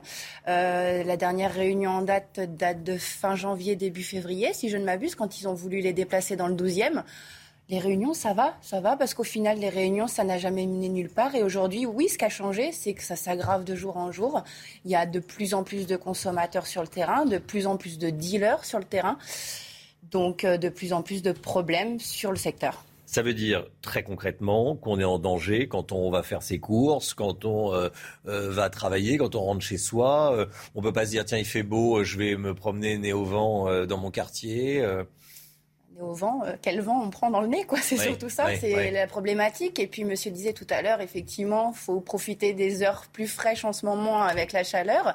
Sauf que le matin et le soir, c'est presque les pires périodes pour sortir où l'insécurité règne, où vous ne pouvez pas sortir sans être en hypervigilance, où vous ne pouvez pas sortir sans manquer de vous faire agresser, de voir des scènes d'exhibition, des personnes qui défèquent devant vous, de la masturbation à ciel ouvert, des personnes qui se piquent, on a des seringues partout dans, dans nos quartiers on n'a pas envie de vivre ça. On n'a pas envie de vivre ça. Mais qui accepterait de vivre ça? Euh, Aucun ministre n'accepterait de vivre ça. Aucun euh, ou la maire de Paris n'accepterait pas de vivre ça en bas de chez elle, euh, quelle qu'elle soit, quel qu'il soit. Non. Aucun élu, personne. Mais, mais, mais monsieur, madame, le, le, commun des mortels ne veut pas vivre ça, en fait. Et c'est une mm. population qui. Enfin, la cohabitation n'est pas possible et compatible avec des riverains et des commerçants. Parce qu'ils sont consommateurs de crack. Euh, la plupart sont en situation irrégulière. Il y a également les dealers qui viennent leur fournir le crack, parce que le crack, ça s'achète, donc il tombe pas du ciel. Euh, on a vu dans le reportage le témoignage d'une femme qui a été attaquée chez elle. Ça veut dire que même dans les immeubles, on n'est pas en sécurité dans, ce quartier de Paris. Ils se limitaient au départ euh, au hall d'immeuble. Maintenant, on les retrouve dans les étages, à nos portes d'appartements. Et euh, Violaine est qu'un triste exemple, qui malheureusement. Dans le, dans le reportage. Voilà, tout à fait. Celle qui a dû feindre presque de mourir pour qu'on la lâche chez elle dans son entrée. Donc, je mets au défi chaque élu qui euh, pense, pense bien faire avec hmm. toutes leurs solutions que, que l'on connaît aujourd'hui, de vivre ça. Et c'est un triste exemple ce qui nous a été rapporté euh, à plusieurs reprises, des personnes qui vous bloquent la, porte pour forcer l'entrée dans les, dans les appartements. Quand euh, vous allez voir les autorités, quand vous allez voir le maire du 19e arrondissement de la capitale, quand vous allez voir la maire de Paris, qu'est-ce qu'ils vous disent? On vous dit, voilà, c'est invivable, on ne peut plus vivre. Euh, qu'est-ce qu'ils vous disent? La maire de Paris ne nous a pas reçus déjà. Et pourquoi Il faudra lui demander la seule personne euh, qui feigne un contact avec nous, c'est Madame Swiris. Madame Swiris. Parce que c'est une approche donc par euh, la santé, parce qu'elle est responsable de la santé, Ouais. et pas de la sécurité. C'est pas une question de Il y a sécurité. que, euh, en fait, la mairie de Paris, le seul volet Hmm. qu'ils euh, attachent, c'est le volet santé par la réduction des risques euh, avec leur euh, sacro-sainte HSA, salle de shoot ou euh, SCMR, appelez-les comme vous voulez. Euh, c'est la seule solution qui est proposée. Déjà, j'aimerais connaître la définition qu'ils en ont et la fonction de ces salles de, de- de ces salles de consommation à moindre risque. Et euh, le volet sécuritaire n'est jamais abordé. C'est-à-dire que l'aspect tranquillité publique, on a l'impression qu'il vient en un- dans un second, sont- voire ouais. un dernier temps. Ce sont des zones où on n'applique pas la loi, quoi. Non, bah, moi, de, de- de- depuis ma tendre enfance, on m'a toujours dit la drogue dure, ça ne s'achète pas, ça ne se vend pas, euh, ça ne se, enfin, c'est pénalisé. Bon, il y a eu des questions de dépénalisation, mais voilà. Je dois être bête, mais Ah honnêtement, la HSA, moi, je ne comprends pas ce concept et l'association avec laquelle je travaille ne comprend pas ce concept parce que ils ont, une, un- ils ont ce seul axe où on sait ce qui s'y passe. On a l'exemple, triste exemple de la Ouais. rivoisière qui ne fonctionne pas, qui a des débordements dans les rues. Aujourd'hui, nous, c'est un débordement à ciel ouvert, c'est un dé- débordement en masse puisque on nous a évoqué 100, 150 personnes. Au plus fort de la journée, ils sont pas loin de 800 à 1000 personnes. Donc, dans un quartier où, en plus, on cumule énormément de fragilité. Enfin, il y a, il y a- il y a- Invivable, inacceptable, au sens ça ne peut pas être accepté.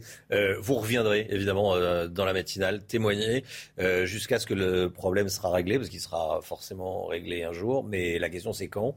Et visiblement, les autorités s'intéressent pas à vous. Bon, bah écoutez, quand ça passe à la télé, généralement ils s'intéressent à vous après. Bah, Donc on, vous espère, verrez. on espère un déplacement très Oui, il y prochainement, aura un déplacement. Comme la préfecture d'ailleurs. Ça réglera rien, hein, parce que tant qu'on déplace le problème, on le règle pas. Hein. Bon. Merci beaucoup. Euh, je suis désolé, je suis pas très optimiste, mais Non. pour les pour les mois à venir. Mais bon, Euh, merci beaucoup Stéphanie Benoît d'être venue ce matin sur le plateau de la matinale. À très vite. Euh, bonne journée à vous, malgré tout. Euh, 7h18, le point actu avec Chanel Housteau.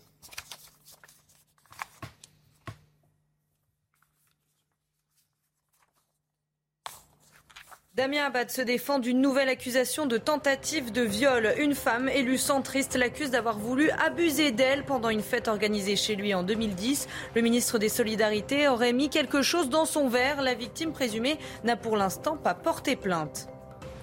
Face au chantage gazier de Moscou, l'Union européenne se tourne vers Israël. Un protocole d'accord pour l'exportation de gaz naturel d'Israël et d'Égypte vers les pays de l'UE pourrait être signé. Des annonces seront faites dans les prochains jours. Nouvelle pénurie aux États-Unis après le lait pour bébé, c'est au tour des tampons hygiéniques. Ils se, font de plus en plus rares dans les rayons de certains magasins. Une nouvelle conséquence des problèmes de chaîne d'approvisionnement. L'impressionnante montée en puissance des arnaques financières sur Internet. On en parle tout de suite, c'est le chiffre éco. Éric de Ritmaten, vous avez le nombre de sites qui sont blacklistés, des sites euh, où se pratiquent les arnaques financières sur le net. Alors la liste s'allonge, hein. Euh, 1300 supplémentaires en 2021 qui viennent s'ajouter aux 4000 existants des sites frauduleux qui en fait viennent vous voler votre argent, on peut le dire comme ça. Alors ça concerne quoi? Les crypto-monnaies avec un doublement carrément des escroqueries. On est passé en moyenne de, 40 de 20 000 euros à 40 000 euros en un an. Vous vous rendez compte les escroqueries sur les crypto-monnaies comme le Bitcoin, ça c'est sur Internet que ça se passe et c'est un rapport de l'AMF, l'autorité des marchés financiers, qui le dénonce. Deuxièmement, des faux livrets qui vous font croire que vous allez gagner 4% de rendement et donc euh, des Français, des jeunes, euh, des personnes âgées aussi se font gruger. Vous vous rendez compte que euh, les, les escroqueries tournent autour de 72 000 euros en moyenne par personne escroquée selon l'AMF. Vous avez aussi des fausses assurances. Bref, c'est vraiment l'arnaque la plus totale. Alors pourquoi tant de fraude Eh bien tout simplement parce que le Covid a favorisé l'émergence de ces, de ces sites frauduleux, escrocs bien sûr, et puis euh, le temps que l'on a eu euh, pendant les périodes de confinement pour aller traîner sur Internet, eh bien voilà, on se fait avoir. Alors si vous avez un doute, il faut rappeler qu'il y a la plateforme Pharos qui vous permet de dénoncer ces abus, ou bien la DGCCRF qui est la direction de la répression des fraudes. Mais attention, il faut bien savoir que les indemnisations sont extrêmement rares dans ce cas. Si vous communiquez à ces sites vos coordonnées bancaires, ou pire encore, les numéros de carte de crédit, car très souvent c'est comme cela que ça se passe. Plus de 80% des Français possèdent une voiture. Où est-ce qu'il y a le plus de possesseurs de voitures, propriétaires de voitures? Dans quel coin de France? On en parle dans un instant. Restez bien avec nous, avec Pierre Chasseret. A tout de suite. Rendez-vous avec Pascal Pro dans l'heure des pros, du lundi au vendredi de 9h à 10h30. 7h24, bienvenue à tous. La voiture, Pierre Chasseret, délégué général de 40 millions d'automobilistes. Bonjour Pierre. Bonjour Romain. Euh, plus de 80% des Français possèdent une voiture en France. Plus de 80% des Français possèdent une voiture en France. C'est vrai que parfois on a l'impression euh, d'oublier ce chiffre, cette réalité. Hein. Ouais, et la France, eh bien, elle est le reflet de ces inégalités. Je vous propose de regarder ensemble la carte de France de la possession des voitures. Vous allez pouvoir vous apercevoir sur cette carte dans quelques instants qu'il y a une grande, un clivage entre la France des grandes villes notamment et puis, et puis la France euh, réelle. Alors tout ce qui apparaît vraiment très marqué sur le côté très sombre de la carte, eh bien c'est les départements où vous avez une possession de voitures qui avoisine les 9 foyers sur 10 qui en possèdent. Euh, sur le reste de la France, notamment regardez du côté de Lille, Marseille, Nice et puis le petit point dans, dans le milieu nord de Paris, eh bien c'est ce que j'appellerais presque une anomalie statistique, même si, on va être très clair, hein, regardez les Alpes-Maritimes, 77% de possession de voitures. Dans le Rhône, pourtant il y a Lyon, 76%. La carte pourrait presque donner l'impression qu'il y en a vraiment beaucoup moins. Alors il y en a beaucoup moins, certes, mais il y a quand même un taux de possession des véhicules qui est très élevé. Alors, c'est dans les grandes villes que l'on observe le taux le moins élevé de possession de voitures. C'est là où il y a des transports publics. Oui, c'est exactement ça. Ouais. Regardez, si on prend Lyon, par exemple. Lyon, c'est assez symptomatique. J'ai pris cette ville parce qu'on voit bien l'entourage de la périphérie lyonnaise où là, il y a une forte possession mmh. de voitures. Et vous voyez, regardez, dans l'hypercentre de Lyon, eh bien là, le taux de possession est extrêmement réduit, beaucoup plus réduit. Selon les quartiers, on est à 6 à 7 foyers sur 10 qui possèdent un véhicule sur Lyon. Et puis alors derrière, on va aller faire un petit tour du côté de Paris. Alors là, ça n'a plus rien à voir. Dans certains arrondissements paris, parisiens, Romains, deux véhicules sur dix seulement possédés, cinq foyers sur dix dans les arrondissements les plus proches du boulevard périphérique. Alors, on voit bien cette césure entre une infime partie de la France qui peut se passer de voiture et la majorité pour laquelle c'est essentiel. Bah oui, 39% des Parisiens qui possèdent une voiture seulement. La sensation de subir, du coup, pour les, la France des régions, les mesures de Paris qui ne comprennent pas ce besoin de possession des véhicules. On comprend mieux un peu l'impact des prix des carburants sur les Français. La voiture en région, on va être très clair, c'est pas un luxe, c'est un besoin essentiel au quotidien. Et cette carte vient de nous le rappeler ce matin. Et vous nous le rappelez. Merci beaucoup, euh, Pierre Chasseret. Tous les jours, on parle voiture avec Pierre. Euh, et tous les jours, on, met en avant euh, ce que vivent les automobilistes. Hein. Merci beaucoup. Merci beaucoup, Pierre. 7h27, le temps tout de suite avec Alexandra Blanc sur les quais de Seine. Alexandra Blanc en direct des quais de Seine. Alexandra en plein soleil. La météo avec la chaleur qui s'intensifie aujourd'hui. Ça y est, la canicule se met en place avec un pic attendu en fin de semaine. Hein.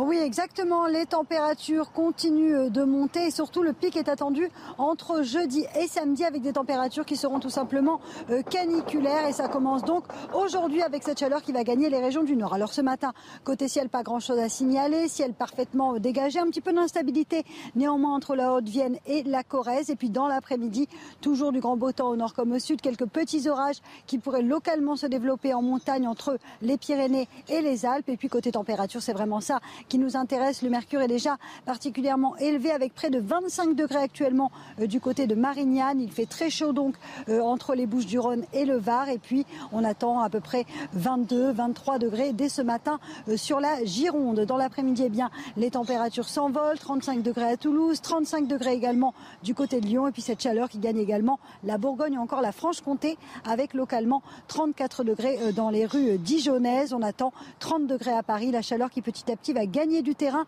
et qui va surtout s'intensifier puisque l'on attend des pointes qui pourraient localement dépasser les 40-42 degrés entre le sud-ouest et l'arc méditerranéen, notamment sur le Languedoc-Roussillon où de nouveaux records de chaleur pourraient donc être battus. La canicule, ça commence aujourd'hui et ça va se poursuivre au moins jusqu'à samedi. CNews, il est 7h29. Merci d'être avec nous. Merci d'avoir choisi CNews pour démarrer cette journée de mercredi 15 juin. La France sous la chaleur. Le mercure va continuer à grimper jusqu'à la fin de la semaine. Comment vit-on cette canicule précoce? On est allé dans le Gers et à Bordeaux. Et puis les petits conseils santé avec vous, Brigitte Millot. À tout de suite, Brigitte.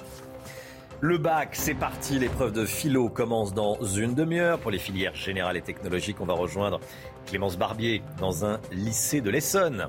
A tout de suite, Clémence. Le nombre d'incidents scolaires liés au voile et aux tenues islamiques en augmentation dans les lycées et les collèges. L'État dit surveiller le phénomène.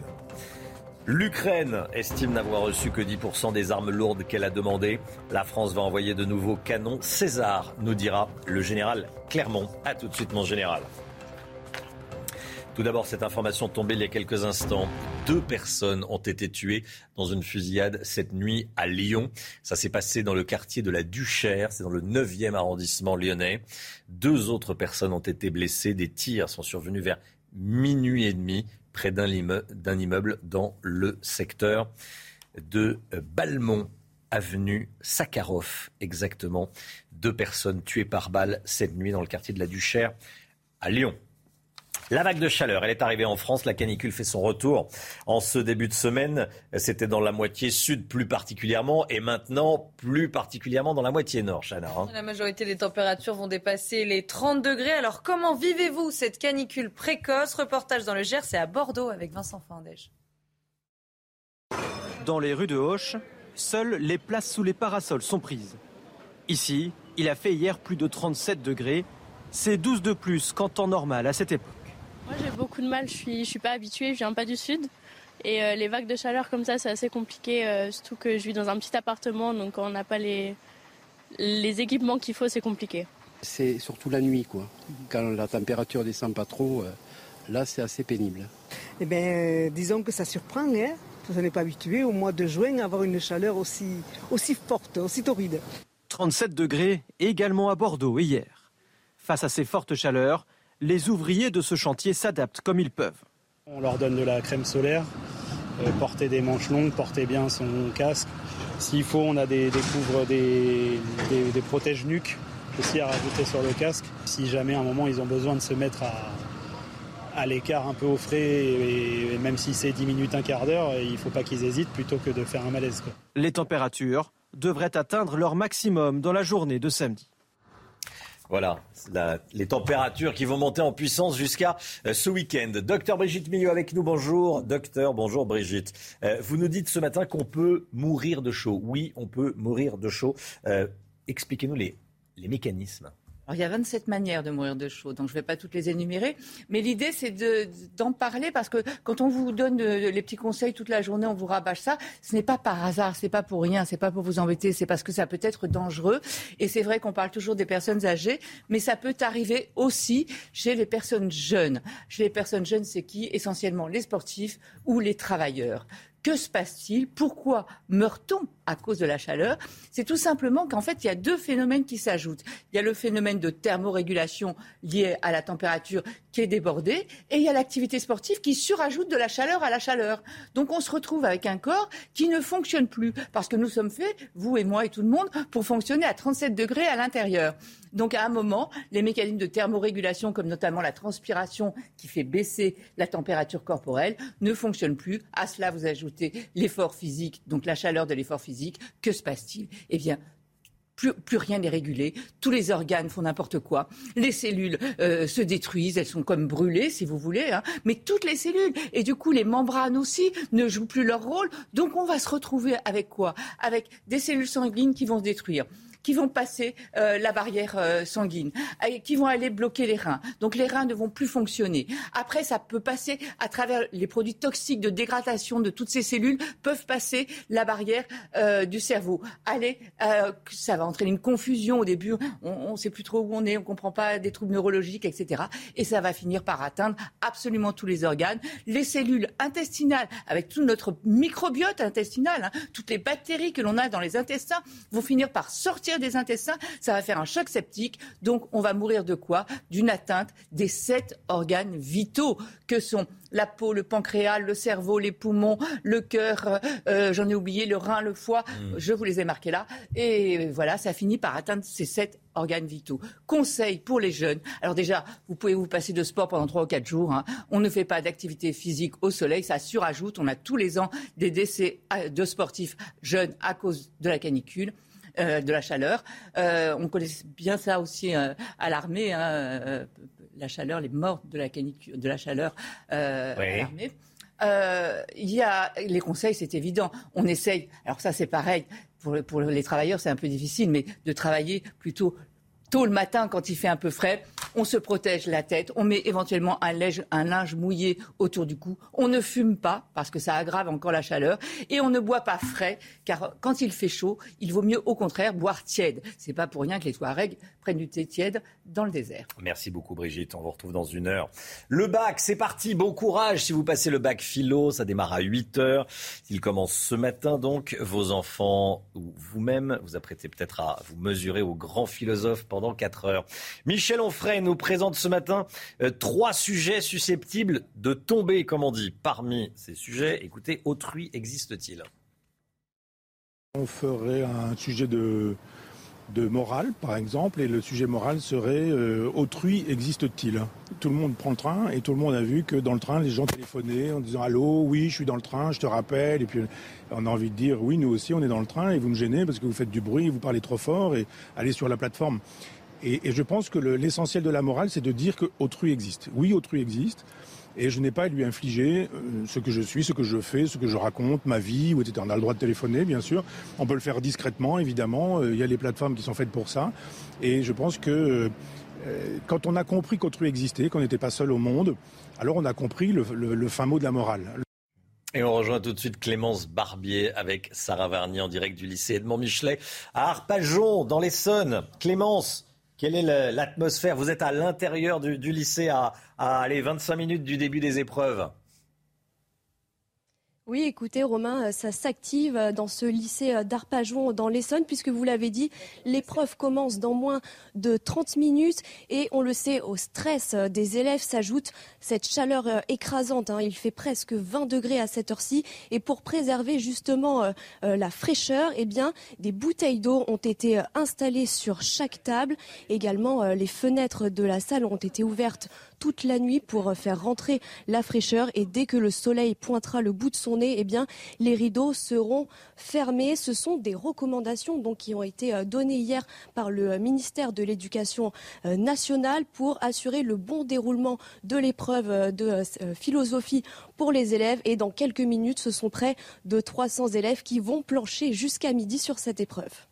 Merci beaucoup Clémence Barbier en direct de ce lycée. Voilà, Edmond Michelet, bon courage si vous passez les, les épreuves de, de philo. La guerre en Ukraine à présent, les toutes dernières informations. L'Ukraine dit regretter de n'avoir reçu que 10% des armes qu'elle avait demandées. Selon Volodymyr Zelensky, la Russie en détient 10 à 100 fois plus. Général Clermont avec nous, le salon Eurosatori, grand salon de l'armement, se déroule toute la semaine à, à Villepinte. On présente ce matin les, armes, notamment ce canon César français. On en a déjà envoyé six, on va en envoyer six autres. Général Clermont, le César, qu'est-ce que c'est? Alors comme c'est le matin, on peut pousser un petit cocorico, hein, je pense que mhm. c'est... C'est l'heure. C'est l'heure. Donc euh, un, canon 100% français réalisé euh, par une société 100% française qui s'appelle Nexter dans deux villes 100% françaises qui s'appellent euh, Bourges et Roanne. Donc c'est un canon de 155 mm, c'est le calibre du canon. Euh, et c'est important ce, ce, calibre parce que c'est le calibre standard de l'OTAN, ce qui fait que tous les pays de l'OTAN peuvent s'échanger les munitions. C'est important parce qu'on voit que c'est le problème de l'Ukraine. Ils ont des standards soviétiques, il faudrait qu'ils demandent aux Russes pour avoir des munitions, c'est un peu compliqué. Donc ça c'est important, l'interopérabilité de ces canons par rapport aux standards de l'OTAN. C'est le meilleur au monde dans sa catégorie pour trois raisons. D'abord on le voit sur la photo, il est monté sur des roues, oui. euh, des vraies roues sur un, camion, Euh, produit par Renault Truck, donc il peut rouler à 100 km/h, donc se déplacer très vite d'une zone d'un théâtre d'opération à l'autre. Il peut également, une fois qu'il a tiré, se déplacer pour éviter les tirs de contre-batterie, puisque lorsqu'on tire, on les détectait, donc il faut qu'on bouge. Enfin, il est précis, il est létal et, il est puissant. Il envoie des obus de 40 kg à 40 km.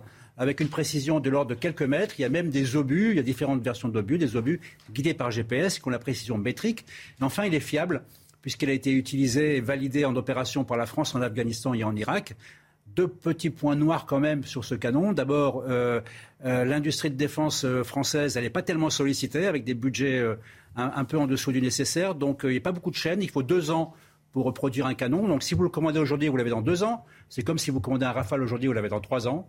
Hein, il faut, faut comme les voitures particulières. Ça, c'est le premier problème. Donc, les mmh. Lituaniens, quand on, a commandé 18, il va falloir qu'ils attendent deux ans. Mmh.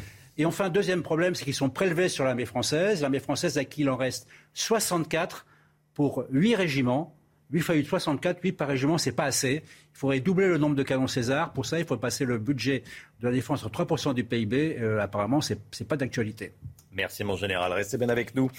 Dans un instant, on va parler des voiles et des tenues islamiques qui sont de plus en plus présents à l'école. C'est dans un instant, à tout de suite. Je vous le disais dans les titres, les voiles et les tenues islamiques sont de plus en plus présents dans certaines écoles. On compte 144 entorses à la loi sur la laïcité à l'école au deuxième trimestre de, cette année, un chiffre en hausse de 48% par rapport au premier trimestre. Hein. Et en cause, notamment des influenceurs sur les réseaux sociaux qui, sous couvert de l'humour, vantent l'islam traditionnel dans des vidéos. Vous allez voir que face à ce phénomène, les enseignants se sentent impuissants. Reda Rabit. Ces tenues sont interdites dans les établissements scolaires et pourtant, elles sont de plus en plus présentes à l'école. 144 entorses à la loi sur la laïcité à l'école ont été répertoriées ces trois derniers mois, soit une augmentation de 48% entre le premier et le deuxième trimestre de cette année. Et l'écrasante majorité de ces entorses à la loi concerne les tenues islamiques, avec des jeunes influencés par les réseaux sociaux. Les causes immédiates, c'est par exemple les nouveaux imams et les nouveaux hajj, c'est-à-dire les jeunes qui sont allés à, la Mecque 2.0. Vous verriez sur TikTok euh, l'audience incroyable de certains de ces petits barbus euh, et de ces euh, filles voilées qui font du prosélytisme actif et qui sont devant la vraie retraditionnalisation et les tenues islamiques ne sont pas les seuls problèmes à l'école. Il faut y ajouter tous les incidents liés à la laïcité, tous les incidents euh, liés à la contestation des enseignements et tout ce qu'on appelle les signaux faibles. Des, garçons et des filles qui ne veulent plus euh, s'asseoir ensemble sur le film mixité, euh, voilà. Concernant les tenues islamiques, des phénomènes ont été constatés dans plusieurs régions de France, notamment à cause de la méconnaissance des élèves concernant la loi sur la laïcité de 2004. Il est 8h moins le quart. Bienvenue à tous. Merci d'être avec nous en ce mercredi 15 juin. Tout de suite, euh, le point actuel avec Chanel Housteau. Bordeaux, sanctionné d'une relégation administrative en troisième division. La Ligue de football professionnel a rendu public cette décision après l'examen financier du club. Le club girondin a 7 jours pour faire appel à partir d'aujourd'hui. Pour rappel, les Girondins de Bordeaux ont été relégués en Ligue de cette saison. L'épidémie de variole du singe continue de progresser dans le monde. L'OMS envisage de déclarer une urgence de santé publique internationale. 125 cas de variole du singe ont été identifiés en France et plus de 1600 cas confirmés ont été signalés dans le monde. La guerre en Ukraine, Moscou propose la mise en place d'un couloir humanitaire à Severodonetsk pour évacuer les civils. Selon Kiev, 540 à 560 personnes seraient réfugiées dans les souterrains de l'usine Azot. Ils seront évacués dans la journée direction le nord de l'Ukraine. L'écho tout de suite avec un grand nom de l'informatique, Atos, qui va être coupé en deux. On vous en parle. Atos, un géant de l'informatique, un grand nom de l'informatique. L'entreprise était un fleuron. Elle est en pleine déroute désormais. Eric de Ritmaten, vous nous dites ce matin, quel gâchis. Hein oui, un gâchis. Alors je voulais vous raconter l'histoire de cette entreprise Atos. On en parle beaucoup actuellement parce que c'était, c'est d'ailleurs, on peut toujours dire, un fleuron français hein, de, du digital, de numérique. Autrefois, on appelait ça l'informatique. Si on reprend la toute origine, c'est 1962. Alors l'entreprise s'appelait pas encore Atos, mais à elle seule, elle retrace toute l'histoire de l'informatique française. On peut même remonter à l'époque du général de Gaulle, hein, qui avait voulu un plan calcul. Et petit à petit, eh bien, cette entreprise a racheté des fleurons. Alors, je vous en citais quelques-uns. Euh, C2I, ça vous dit sans doute quelque chose. Bull, disparu. Euh, Xerox, certaines activités de Xerox. Hein. Certaines activités aussi de Siemens. Et ça a fait une très, très grosse entreprise. Et l'activité même euh, Crédit Lyonnais, j'oublie pas l'activité informatique Crédit Lyonnais parce qu'elle était à l'origine de la carte bleue en France. Donc, vous imaginez, c'était un peu le génie informatique des années 70-80. Et Thierry Breton, citons-le, qui a été euh, le grand patron euh, d'Atos, est parti en 2019 parce qu'il euh, il a pris la commission, une partie de la Commission européenne comme commissaire aux affaires intérieures. Mais auparavant, il a été patron de France Télécom, il a été ministre de l'économie, et c'est lui qui est l'artisan de cette grande entreprise. On lui a reproché peut-être de faire des acquisitions un peu trop coûteuse. En tout cas, après lui, bien les dirigeants se sont succédés et euh, ça a été un peu la catastrophe puisque l'an dernier, l'entreprise a perdu 3 milliards d'euros et aujourd'hui, pour survivre, eh bien, elle doit vendre des activités. Alors, vous voulez nous dire, Eric, que l'entreprise va être découpée hein? Et c'est ça le grand dommage. Vous voyez, c'est un fleuron français qui, une fois encore, si l'on peut dire, n'arrive pas au niveau des géants internationaux et américains. Alors, vous allez voir le schéma qui est prévu. Euh, donc, une entreprise coupée en deux. Il y aura euh, les activités qui fonctionnent bien, comme la cybersécurité, le cloud vous savez, où on stocke les informations. Euh, là, ça fait 54 000 salariés et l'entreprise, dans cette partie 1, va changer de nom et elle sera mise en vente. Et puis la partie 2, c'est la partie euh, actuelle, euh, les activités historiques, c'est tout ce qui concerne les serveurs, la maintenance, les logiciels. Elle gardera le nom Atos, 48 000 salariés et le patron qui était là, qui s'appelle Rodolphe euh, Belmer, d'ailleurs qui a été bien connu puisqu'il a dirigé longtemps à Canal+, euh, ce, patron eh a décidé de démissionner d'Atos après seulement neuf mois d'activité. Du coup, panique à bord en bourse. Alors ça, c'est une descente aux enfers en bourse. Rien qu'hier, 26% de perte du titre, vous vous rendez compte? Alors que la veille, ça avait déjà perdu 11%. Et on peut dire, vous voyez, qu'en quelques temps, en quelques années, en trois ans, eh l'entreprise a perdu trois quarts de sa valeur. C'était pourtant le cinquième groupe mondial en informatique. Que retenir de tout cela? Eh que l'État est très vigilant, l'État français, parce qu'il y a des activités sensibles, l'armement notamment, tout ce qui est secret, tout ce qui est confidentiel. Euh, d'autres entreprises vont essayer d'en récupérer une partie, mais c'est vrai qu'on peut terminer par ce mot gâchis. C'est vraiment le bon mot qui convient pour parler de cette belle entreprise qui euh, aujourd'hui va être coupée en deux. Mmh. C'est News, il est 7h50, bienvenue à tous. Cette information qui tombe à l'instant, euh, gros bug en Suisse, l'espace aérien suisse est fermé jusqu'à nouvel ordre. L'espace aérien suisse est fermé en raison d'une panne informatique. Le système informatique qui gère euh, l'espace aérien suisse est en panne. Euh, il n'y a plus aucun avion qui décolle, plus aucun avion qui atterrit l'espace aérien suisse fermé jusqu'à nouvel ordre. Information tombée euh, il y a quelques instants. Allez, la politique dans un instant avec la Cour européenne des droits de l'homme qui empêche la Grande-Bretagne de gérer ses frontières comme elle le souhaite. On va en parler avec vous, Paul Sugy. À tout de suite. 7h53, bienvenue à tous. La Cour européenne des droits de l'homme empêche la Grande-Bretagne d'expulser des migrants vers le Rwanda. Londres, euh, qui souhaitait pratiquer ces expulsions, proteste. Les associations pro-migrants se réjouissent. Paul Sugy avec nous. Le gouvernement britannique reproche à l'Europe de l'empêcher de pouvoir gérer ses frontières comme il le veut. Hein. Oui, ce qui est sûr, c'est que c'est un sacré revers pour le gouvernement. Boris Johnson n'est pas content. C'était quelque chose qu'il avait euh, très largement mis en avant, euh, cette espèce de volontarisme politique sur la question de l'immigration clandestine.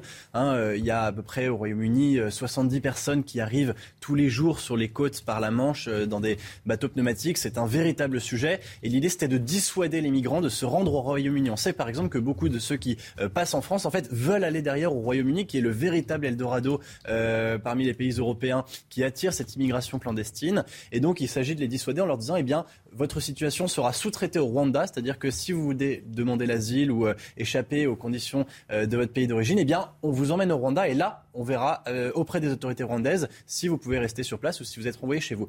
Donc, cette politique de dissuasion a été très largement critiquée à l'intérieur même des frontières par l'opinion publique, même l'Église anglicane ou la couronne britannique ont eu des commentaires négatifs, et puis surtout à l'international, l'ONU, la CEDH, ils sont allés de leur grain de sel. C'est une bataille judiciaire qui s'est engagée, et pour le moment, elle a été perdue par le, gouvernement britannique avec l'appui de la CEDH, mais aussi parce que les juridictions internes au Royaume-Uni s'y sont opposées. Malgré le Brexit, les Britanniques restent donc contraints par d'autres organisations internationales. Euh, conserver sa souveraineté nationale en, matière d'immigration euh, n'est plus possible nulle part. C'est ce que vous nous dites, Paul, ce matin? Bah, C'est la véritable question qui se pose. C'est-à-dire que euh, Boris Johnson a un mandat de la part de ses électeurs pour lutter contre l'immigration, y compris et surtout l'immigration clandestine. C'est un véritable problème politique au, Royaume-Uni. Le Parti conservateur, qui est donc au, au pouvoir, a en particulier cette mission qui lui a été conférée par les électeurs. Simplement, on voit bien que la justice et un certain nombre d'organes qui sont des contre-pouvoirs habituellement, eh bien, mettent systématiquement euh, en échec cette, euh, cette politique. Ils sont aidés dans cette euh, mission eh bien, par des institutions supranationales comme la Cour européenne des droits de l'homme. On le rappelle, hein, c'est un organe du Conseil de l'Europe auquel le Royaume-Uni fait toujours partie, contrairement à l'Union européenne qui l'a quitté. D'ailleurs, Boris Johnson serait tenté de vouloir sortir lui aussi de, à son tour du Conseil de l'Europe. C'est une idée qui est développée par les plus conservateurs des Tories. Et donc, on voit bien qu'effectivement, il y a une espèce de, de lutte acharnée euh, pour finalement arracher le pouvoir aux électeurs et le laisser à des organes de décision qui ne sont pas démocratiques, euh, comme ces cours de justice qui systématiquement vouloir mettre en échec toute politique volontariste sur la question sans proposer non plus de solution euh, à ce problème qui mine aujourd'hui la politique au Royaume-Uni. Paul Sugy avec nous. Merci Paul. 7h56, restez bien avec nous. 8h15, Xavier Bertrand, invité de, Laurence Ferrari. Le président de la région euh, Hauts-de-France sera l'invité de, Laurence dans une grosse vingtaine de minutes. Tout de suite, c'est la météo, il fait chaud. On va rejoindre Alexandra Blanc sur les quais de Seine. Alexandra, avec une magnifique vue euh, sur les, quais de Seine, la Seine derrière vous, Alexandra, vous êtes en plein soleil. Euh, le soleil est là, la canicule s'installe sur la France. Hein. Yeah.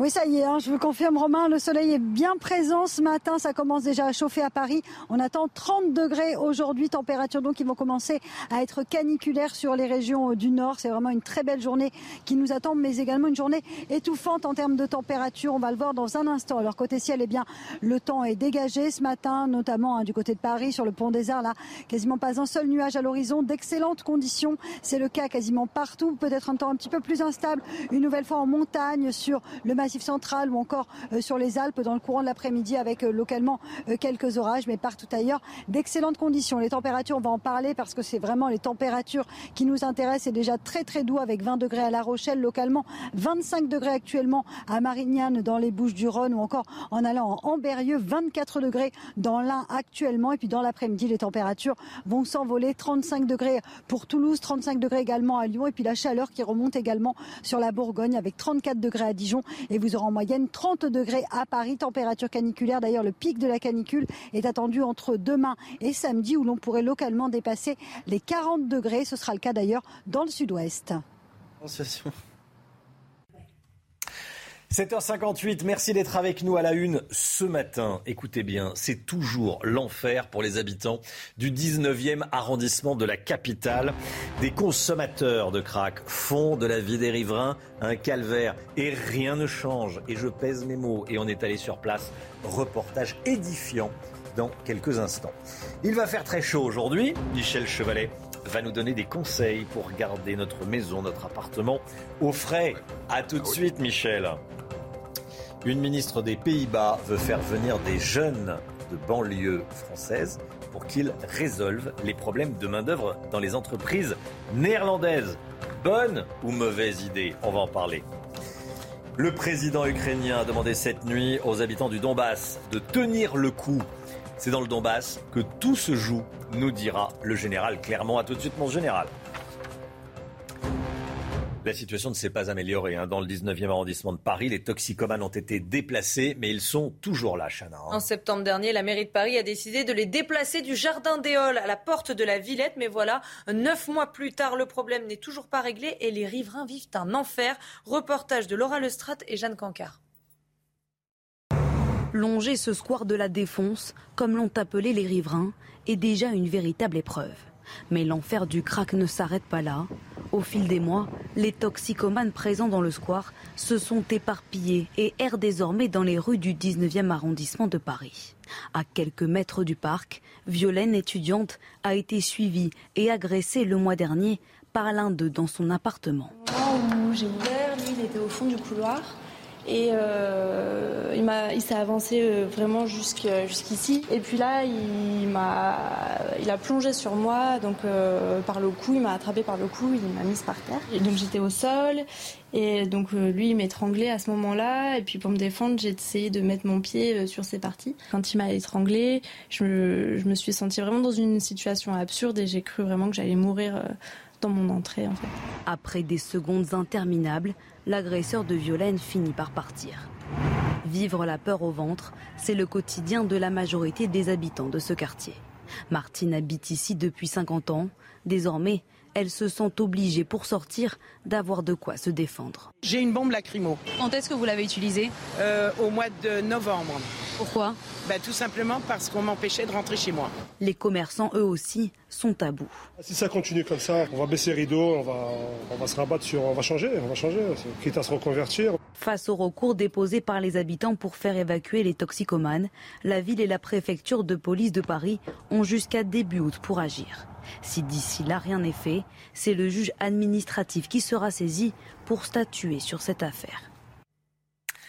Voilà comment ça se passe dans le nord-est de la capitale. Un témoignage édifiant euh, également dans la, matinale à, 7 heures avec euh, une riveraine qui était avec nous, qui nous a raconté son quotidien. Vous allez l'entendre dans le, dans le journal de, de 8h30. La vague de chaleur, elle est là, elle est arrivée en France. La canicule a fait son retour. Aujourd'hui, c'est le nord du pays qui est un petit peu plus concerné. De toute façon, la majorité des températures va dépasser les 30 degrés. Michel Chevalet avec nous. On n'a pas toujours besoin d'une climatisation en réalité, Michel. Hein. les anciens n'en avaient pas. Les anciens n'en avaient pas, ça non. Euh, quels sont les trucs à savoir, les techniques pour éviter d'avoir trop chaud chez soi? Oh, ben les conseils de... Allez, trois niveaux, des conseils de bon sens. Alors le premier point, c'est de ne pas laisser rentrer la lumière. Bah oui, les rayons du soleil sont porteurs de calories. Donc qu'est-ce que l'on faisait avant? Bah, Il y avait les volets, maintenant il n'y en a plus. Bah, si on a les volets, les persiennes, les stores, les stores. Et quand il y a des rideaux, parce que les gens disent on, on, obscurcit les fenêtres, les rideaux. Non, il faut que le rideau soit à l'extérieur de la maison et non pas à l'intérieur. Parce qu'à l'intérieur, quand la lumière a traversé le vitrage, il y a effet de serre et la température monte. Le deuxième, pour refroidir, la, la température monte, les murs sont chauds, il ben faut refroidir l'air. Pour refroidir l'air, il faut faire une circulation d'air, un ventilateur. Et le ventilateur, pour abaisser la température, eh bien, vous mettez devant une serviette humide que vous mouillez régulièrement. Ça, l'évaporation prend des calories. Ben, c'est ce que font les arbres. Hein. Une forêt, c'est 2-3 degrés de, moins. Et puis, les anciens avec les cruches, vous vous souvenez, les poteries, qui gardaient l'eau fraîche. Et puis, le, le le, dernier point maintenant, bah, il faudrait tout de même un, peu de bon sens euh, dans, la maison, c'est-à-dire ouvrir le matin les fenêtres pour faire rentrer l'air frais, et puis après se calfeutrer. C'est du bon sens. C'est du bon sens. Mais qu'ont oublié nos urbanistes. Mais parfois, c'est bon de le rappeler, le bon sens. Merci beaucoup, Michel Chevalet. Merci d'être avec nous. On vous retrouve tout au long de la, de la, de la matinale ce matin. Aux Pays-Bas, une ministre crée la polémique. Elle a proposé de recruter des chômeurs de banlieue française pour pallier la pénurie de main-d'œuvre néerlandaise. Hein, Chana Plusieurs parlementaires, notamment d'extrême droite, s'y opposent très fermement. Ils jugent cette mesure injuste pour les chômeurs néerlandais et craignent une hausse de la criminalité. Alors, elle veut également les remettre dans le droit chemin. Elle parle de jeunes Français de banlieue qui n'ont pas de travail. Paul Sugy, bonne ou mauvaise idée? Voilà, on était un peu injuste avec la Seine-Saint-Denis. C'est la Californie française, tout le monde nous l'envie, on veut même l'importer aux Pays-Bas. Bon, c'est un peu bizarre comme idée. J'ai l'impression que c'est surtout une réflexion qui vise à susciter la polémique. Elle parle des jeunes de banlieue euh, française ou espagnole d'ailleurs. Hein, c'est un peu tombé sur eux par hasard. Euh, pourquoi est-ce qu'elle euh, en parle? Il faut savoir que le, débat sur l'immigration aux Pays-Bas est assez euh, miné politiquement. C'est à la fois un pays qui a un modèle en termes d'intégration par le travail. Il y a un taux de chômage exceptionnellement bas pour, les, pour un pays de, de la zone euro aux Pays-Bas, 3,2%. Ça fait rêver. et ce que propose cette, euh, cette ministre, c'est de faire plutôt venir effectivement des travailleurs de pays proches, parce qu'on se rend compte aux Pays-Bas que euh, l'immigration qui vient de très loin, notamment de l'Afrique, du Maghreb ou de l'Afrique subsaharienne, euh, eh bien coûte beaucoup plus cher aux contribuables que notamment l'immigration intra-européenne. et donc l'idée, c'est vraiment de faire venir une immigration uniquement pour remplir certains emplois, donc un petit peu du, du sur-mesure. bon, ça fait débat à droite comme à gauche. Hein, J'ai l'impression qu'il y a plutôt l'unanimité contre elle. Et effectivement, on se pose la question pourquoi est-ce qu'ils n'iraient pas chercher d'abord des chômeurs chez eux Mais enfin, c'est des problèmes de la politique interne euh, des Pays-Bas. Paul Sugy, l'épidémie de variole du singe continue de progresser dans le monde. L'OMS envisage de déclarer une urgence de santé publique internationale, Chana. 125 cas de variole du singe ont déjà été identifiés en France et plus de 1600 cas confirmés ont été signalés dans le monde. La Commission européenne a annoncé la commande de 100 000 doses de vaccins à titre préventif. La guerre en Ukraine et Volodymyr Zelensky euh, qui appelle ses compatriotes à, je cite, tenir le coup dans le Donbass. Il l'a dit cette nuit dans une nouvelle vidéo. Hein. Selon le président ukrainien, cette région est vitale et son sort déterminera la suite de la guerre. Écoutez. Au cours de la dernière journée, aucun changement radical n'a eu lieu dans la bataille du Donbass. Les combats les plus violents se déroulent à Severodonetsk et dans toutes les villes et communautés voisines, comme auparavant. Les pertes sont malheureusement douloureuses, mais nous devons tenir bon. C'est notre pays. Il est vital de rester dans le Donbass. Plus l'ennemi subira de pertes, moins il aura de pouvoir pour poursuivre son agression. La défense de la région est essentielle pour donner une indication sur celui qui dominera dans les semaines à venir. Général Clermont, avec nous, le président ukrainien qui demande aux, habitants du Donbass de, tenir le coup. Ce qui va se passer dans le Donbass va déterminer tout de la suite de la guerre. Euh, quelle est la situation sur le terrain? On a le sentiment que les Russes prennent l'avantage. Je pense que l'analyse du président Zelensky est très juste. Hein. Le, sort du Donbass va dépendre du sort de cette ville qui est euh, aujourd'hui euh, détruite à 80%, contrôlée à 80% par les Russes. Il reste qu'une petite partie de la ville, euh, apparemment euh, la partie euh, ouest et la fameuse usine où, les soldats ukrainiens sont retranchés. Donc ça veut dire quoi? Ça veut dire que depuis bientôt, cette guerre a commencé a bientôt quatre mois, et c'est la première fois que les Ukrainiens reculent devant l'armée russe. En fait, on assiste à l'armée ukrainienne qui recule devant l'armée russe. Pourquoi elle recule? Parce que l'armée russe a dix fois plus de puissance, puissance de feu, artillerie, aviation, bombardement, lance-roquettes multiples, et également que les Ukrainiens ont une difficulté après quatre mois de guerre, c'est qu'ils n'ont plus de munitions. Ils n'ont plus de munitions parce qu'ils étaient équipés avec du matériel anciennement soviétique et que les munitions sont fabriquées en Russie. Donc ils n'ont plus de munitions, les pays de l'OTAN ne peuvent pas leur donner des munitions. Alors qu'est-ce qui va se passer? Ben, il va se passer que les Russes ont de fortes chances de prendre cette ville. Une fois qu'ils ont pris cette ville, donc ils ont fait reculer l'armée ukrainienne, ils passeront la ville d'après, qui est Lysychansk, et puis à Kramatorsk, et puis à Sloviansk, et puis à Bakhmut, et ils ont pris la totalité du Donbass. On est dans une course contre la montre. L'objectif des Ukrainiens, c'est d'obtenir du renfort en armes. Mais le renfort en armes, euh, estimé à 10%. On a donné 10% du besoin des Ukrainiens en trois mois. Donc on peut imaginer qu'on va en donner 20% en six mois. 20%, c'est toujours pas 100%. Donc les prochaines semaines vont être très dures et je pense que c'est effectivement l'analyse du président Zelensky. Il a besoin absolument du soutien des Occidentaux et il y a aujourd'hui une réunion à Bruxelles du groupe de contact pour décider de la poursuite de la livraison d'armement aux Ukrainiens. Général Clermont, merci mon général.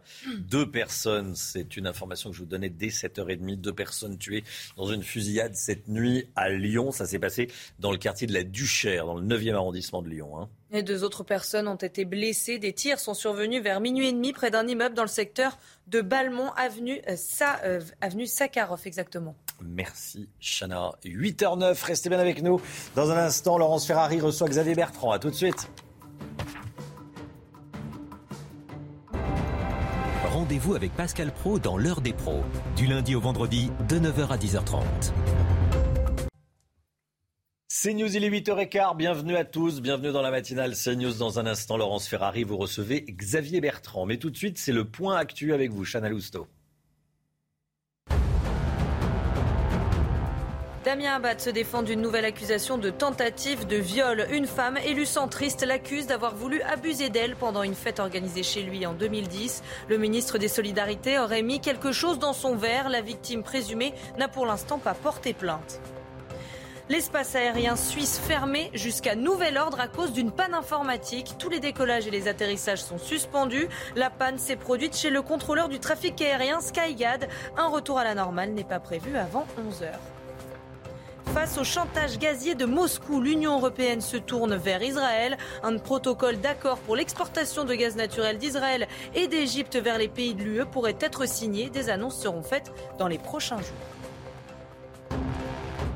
Xavier Bertrand, président de la région Hauts-de-France, est votre invité ce matin, Laurence Ferrari. Bonjour Xavier Bertrand. Bonjour. Bienvenue dans notre matinale. Dans quatre jours, second tour des élections législatives. Emmanuel Macron et Jean-Luc Mélenchon sont à couteau tiré. Hier, le président a fait un petit discours au pied de l'avion qui l'emmène en Roumanie puis en Moldavie, peut-être en Ukraine, on verra bien, euh, pour euh, évoquer l'intérêt supérieur de la nation. Il devrait aller en, Ukraine Sinon, ce voyage n'est pas complet Depuis des semaines et des semaines. Je pense qu'il fallait s'y rendre pour marquer clairement, pas seulement notre position, mais aussi pour montrer tout notre soutien. Et ça, c'est important. Parce que le soutien de la France, euh, vous pensez, n'est pas non, aussi je clair pense, que ça Je pense que dès le départ, il devait être réaffirmé physiquement.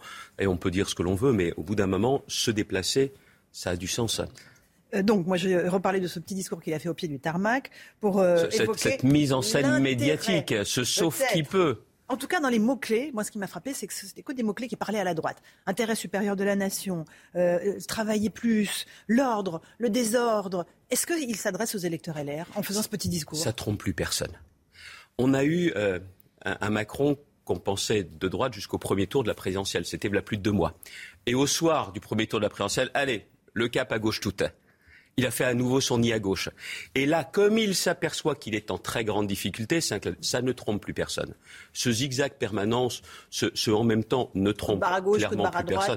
Puis cette mise en scène là, au pied de l'avion, ça ressemble à rien. C'est une forme de sauf qui peut, sauf qui peut politique. Je pense que les Français aujourd'hui n'ont pas envie qu'il ait de majorité absolue. Parce que les Français n'ont pas envie de connaître cinq ans comme les cinq ans qu'on a connus. Il a été réélu. Il est réélu pour cinq ans avec toutes les prérogatives d'un président de la République. Mais à l'Assemblée nationale, au Parlement, ils veulent pas qu'il ait les pleins pouvoirs. Ils veulent rééquilibrer les choses. Donc ils veulent pas avoir une opposition, le couteau entre les dents à la Mélenchon, à vociférer, à être dans l'extrémisme, à être aussi dans des positions qui sont anti-républicaines. Sur la police? Scandale. La police tue? La police tue, non mais quel scandale Et, et d'ailleurs, tous les candidats NUPES qui ne se reconnaissent pas dans les propos de M. Mélenchon doivent dénoncer les propos qu'il a tenus, parce que ça, c'est anti-républicain. On parle de quoi, la police? C'est ceux qui nous protègent et on les protège pas On les respecte pas Ceux qui, au péril de leur vie, assurent leur mission et il se permet, lui, de les dénigrer comme il l'a fait. C'est un pur scandale. D'accord, mais quand même, quand il parle du travail, le travail qui doit payer mieux, le travailler plus, le travailler mieux, le travailler tous ensemble, ça, ça vous parle, vous On prend- qui alors, portez ces valeurs-là? On prend un exemple. Oui, je crois au travail, à la reconnaissance du travail, à la valeur travail. Alors on va passer aux travaux pratiques très vite dès cet été. Il y a un texte sur le pouvoir d'achat. Le gouvernement parle de mettre en place un chèque alimentaire. Enfin, il en parle depuis maintenant Une indemnité d'urgence. Vous savez quoi? Ça va oublier, ça va exclure ceux qui travaillent. J'étais en déplacement l'autre jour, une dame me dit, elle est à 1200 euros, elle me dit, si c'est comme le chèque énergie, je vais en entendre parler, je ne vais pas en voir la couleur parce que je travaille. C'est un scandale. Quand vous votez pour un député de la droite et du centre, pour un candidat LR, lui, à l'Assemblée, ne votera ce texte que si les salariés, les artisans, les commerçants, les agriculteurs, les professions libérales n'en sont pas exclus. C'est ça le travail. Donc il y a les grands discours sur le travail, mais ceux qui croient au travail et qui se battent pour la valeur travail, ce sont nos candidats et personne d'autre. C'est un exemple concret. Vous en voulez un autre? L'ordre. Mais parlez d'ordre. Oui, c'est ça. L'ordre, désordre, il, il met en face à face l'ordre et le désordre qu'il incarnerait. On continue pendant cinq ans, ce qu'on connaît. Ce matin, j'écoutais le, le reportage sur, ces- sur cette antenne. Je me tourne vers un des arbres qui est là, notamment à la Villette, sur le crack. Mais le problème, il n'est pas d'hier, il est d'avant-hier. Que fait l'État? Que fait le gouvernement? On laisse ces familles continuer à vivre dans une situation invraisemblable que personne n'accepterait. Il n'y a pas un ministre qui accepterait que ses enfants soient dans la même situation. Alors qu'est-ce qu'on attend pour régler le problème? Pendant cinq ans, s'il n'y a pas un groupe LR qui soit fort et qui soit indépendant, il n'y a rien qui changera. Vous avez vu le Stade de France? Le retour du déni, c'est de la faute des Anglais. Ah non, c'est de la faute des policiers qui n'ont fait qu'obéir aux ordres. La faute, c'est tout simplement la responsabilité, c'est celle de hordes, de bandes qui sont venues pour détrousser, pour agresser. Et on a compris que le début de ce quinquennat, c'était le retour du désordre. On ne va pas supporter cinq ans comme cela. Un exemple concret, vous votez pour un candidat LR. Dans ces conditions-là, vous avez quelqu'un qui se battra pour avoir le rétablissement des peines minimum. On agresse un policier, un an de prison minimum. Donc ça veut dire que vous êtes- prêt à faire des majorités avec euh, Emmanuel Macron au cas par cas sur certaines réformes, sur certains thèmes qui vous correspondent. On va l'obliger à Ce écouter. serait la force d'appoint du Parlement. À point, on ressemble beaucoup plus qu'à une force à point. À point, c'était au début, mais vous allez être 20, 30, vous allez disparaître, les pauvres. Non, pas du tout. On est aujourd'hui une force qui compte dans le pays. Les enquêtes nous disaient, vous allez encore être en dessous de 5. On est aujourd'hui, ce sont des résultats entre 12 et 14% avec des scores plus importants. Et nous pouvons avoir un groupe fort, puissant, pas dans la majorité, ni la majorité présidentielle, ni la majorité parlementaire, mais je suis comme les Français.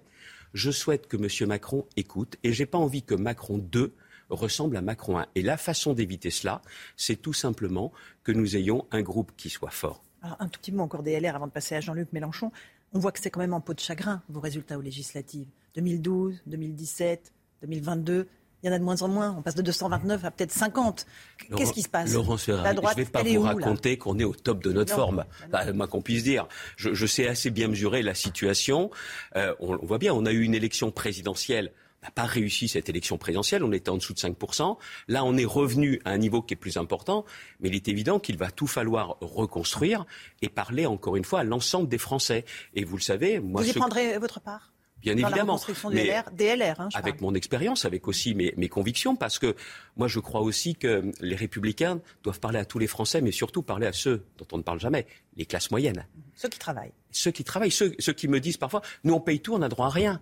Et c'est pour ça que là, dès cet été, avec le texte sur le pouvoir d'achat, il y a un changement profond qui peut s'opérer et voter. Encore une fois, pour un, pour un député, les, les Républicains, ils sont totalement engagés. J'étais hier chez Brigitte Custer, je serai chez, chez Pierre-Henri Dumont. Ce sont des, des gens qui, dans des circonscriptions très différentes, défendent les mêmes valeurs, les mêmes convictions. Jean-Luc Mélenchon ne défend pas les valeurs de la République, selon vous C'est un danger? La police est une institution, comme l'est la justice. Quand on cherche à la saper, quand on la met en cause, oui, bien évidemment, ça fait longtemps qu'il a oublié qu'il avait été républicain, Monsieur Mélenchon. Ça fait bien longtemps. Et je ne vous parle pas du communautarisme, tout en sachant qu'il est capable du grand écart. Vous avez vu l'autre jour, c'était pas un lapsus quand il a parlé des, des fachos pas fâchés. Mais tout ça, c'est fait exprès. C'est cousu de fil blanc. C'est-à-dire qu'il en appelle aux électeurs Ce sont, ce sont de sales méthodes de la part de M. Mélenchon. De sales méthodes. Et puis en plus, euh, là où il a réussi, alors, tous les médias n'ont pas été complices, mais de faire croire que M. Mélenchon, Premier ministre, non mais jamais de la vie. Jamais de la vie, les Français n'en veulent pas. Les Français, un, ne veulent pas un Matignon de Mélenchon, et ils ne veulent pas un quinquennat de M. Macron comme le précédent. Voilà pourquoi nous avons notre place, toute notre place, pour nous faire entendre et puis obliger surtout M. Macron à écouter. Et ça, ce sera un vrai changement radical. Il y a deux choses très marquantes quand même dans ce euh, le résultat du premier tour. On va parler de l'abstention dans un instant parce que c'est absolument gigantesque. Mais il y a aussi le, score du Rassemblement national. Marine Le Pen hier se félicitait d'être euh, présente dans 200 circonscriptions, plus 1,3 million d'électeurs supplémentaires. Ça vous surprend cette progression du RN ou pas? Non, parce que je suis dans une région qui est aux, avant-postes du, combat, je, je le dis très clairement, contre les, les candidats du Rassemblement national. Vous connaissez ma position, ma cohérence, même au lendemain de l'élection présidentielle, je n'ai jamais hésité, parce que je sais qu'ils n'apportent aucune solution. Je sais qu'au-delà que Mme Le Pen cherche à faire oublier ça dans ses idées, c'est dresser les Français les uns contre les autres, mais on peut les faire reculer. Aux élections euh, régionales, c'était voilà pas un siècle, c'était voilà un an, le Front National avait reculé de 15 points, et pourtant je suis l'opposant de Mme Le Pen. Pourquoi? En apportant des résultats, en faisant en sorte que, que l'ordre soit le préalable de tout, qu'on s'occupe aussi de ceux qui, dans les territoires, se sentent oubliés, exclus. Elle surfe sur les misères, mais elle apportera jamais la moindre solution. Le jour où il n'y a plus de problème, il n'y a plus de Front National. Donc, Nous, notre rôle, c'est justement d'apporter des solutions aux problèmes, des solutions aux défis. C'est moins, ça, ça- ça semble moins enthousiasmant que de critiquer, de hurler, de vociférer, mais je pense que c'est ce que les Français attendent. donc vos consignes de vote, c'est ni Rassemblement national, ni NUPES. Bah, on est clair façon, ou pas? Pas une voix pour les extrêmes, pas une voix pour les l'extrême, c'est quoi dans la NUPES? Parce que Alors c'est vrai, vous avez il y a- raison. Il y a, Oh, y a- y a 36 NUPES, enfin, jusqu'aux élections. Ah, vous allez voir que dès lundi, chacun va reprendre ses billes, ils vont reprendre leurs différences. Moi, j'attends que des candidats NUPES, qu'ils se prononcent aussi sur les propos de M. Mélenchon. Ils sont en phase avec ce qu'il a dit sur la police? Oui ou non? S'ils sont en phase, c'est qu'ils sont sur la, la même ligne que je ne considère pas comme républicaine. Donc Et cette clarification, ils doivent la faire. Ok, mais vos électeurs qui vont se retrouver face à Bon, des duels RN Je vais vous NUPES dire, ou pas- Macron NUPES, c'est quoi? Pas une voix pour les extrêmes. Donc on vote Macron dans, ces, dans certains Non mais cas? je, je viens de vous dire. Dit pas une voix. Larcher, hein, il votera pour la majorité Oui, présidentielle. mais écoutez, moi je vais vous dire une chose, je l'ai toujours dit, c'est ma cohérence. Pas une voix pour les extrêmes. C'est clair, ça a toujours été clair. À l'époque, on me l'a reproché. On me l'a reproché. Mais je le dis, je l'assume, parce que je sais que les extrêmes, c'est pas des solutions aux problèmes, ce sont des problèmes en plus, et surtout, on ira dans le mur. Vous savez, ce quinquennat, vous avez fait allusion à l'instant à l'abstention, c'est vrai. Pourquoi l'abstention? Oui, parce Tout que ça- là, là, on est dans le mur, là. Un électeur sur deux qui ne va pas se déplacer, 70% des jeunes qui votent pas, c'est le désastre. Mais bien sûr. Parce qu'en plus, les gens se disent, mais est-ce que la politique sert encore à quelque chose? Mais c'est vrai que ceux, qui habitent justement à côté de cette colline du crack veulent savoir si en votant pour des élus, ça va changer. Quand on voit aujourd'hui ce qui, ce qui se passe à l'école, c'était encore l'un de vos reportages ce matin, est-ce que le gouvernement prend des mesures ou est-ce qu'il évalue? Mais il n'y a pas besoin d'évaluer sur les tenues religieuses à l'école. Il y a une loi. une loi courageuse qui avait été portée par Jacques Chirac. Il y a 144 signalements entre janvier et mars. Qu'est-ce qu'il y a 5,6 millions d'élèves. Hein. 144. Vous savez qu'à l'époque, quand il y a eu la loi, pour mettre les choses à leur place, il n'y avait pas 144 signalements. Il y avait une affaire notamment à Creil. Et on s'était dit, il faut que ça s'arrête. C'est-à-dire qu'il faut tout de suite couper justement le, développement justement de ce, communautarisme, de cette provocation. Parce que vous savez ce qu'il y a derrière. Au-delà de cette question fondamentale de la laïcité, c'est la pression qui s'exerce sur les jeunes filles qui justement ne porteraient pas ce type de, vêtements. C'est ça le vrai sujet. Et si vous voulez protéger la République, protéger les jeunes filles des pressions, il faut agir tout de suite. Mais pas le ministre de l'Éducation qui qu'on évalue. Mais il ne connaît pas les rapports. Mhm. Et c'est pas le mes rapports à moi. C'est une façon de temporiser Mais évidemment, c'est toujours pareil. Ils ne vont jamais au bout des choses. D'une certaine façon, on fait toujours un peu, mais pas trop. Non. Ce qu'il faut, c'est régler les problèmes. Les Français ne supportent plus que les sujets reviennent parce qu'on ne les règle pas. C'est un problème aussi de volonté politique, c'est aussi un problème de courage. Et si les Français veulent que ce quinquennat connaisse plus d'ordre que ce n'a été le cas les cinq dernières années, ce n'est pas les candidats de M. Macron qui changeront quoi que ce soit. Mais vous savez, je ne suis pas le seul à souhaiter qu'il n'y ait pas de majorité absolue. Hein. Qui d'autre le souhaite? Ben, Les Français. Mhm. Vous savez, aujourd'hui, on, voit bien que lui, M. Bayrou, M. Édouard Philippe, on n'est pas à la majorité absolue.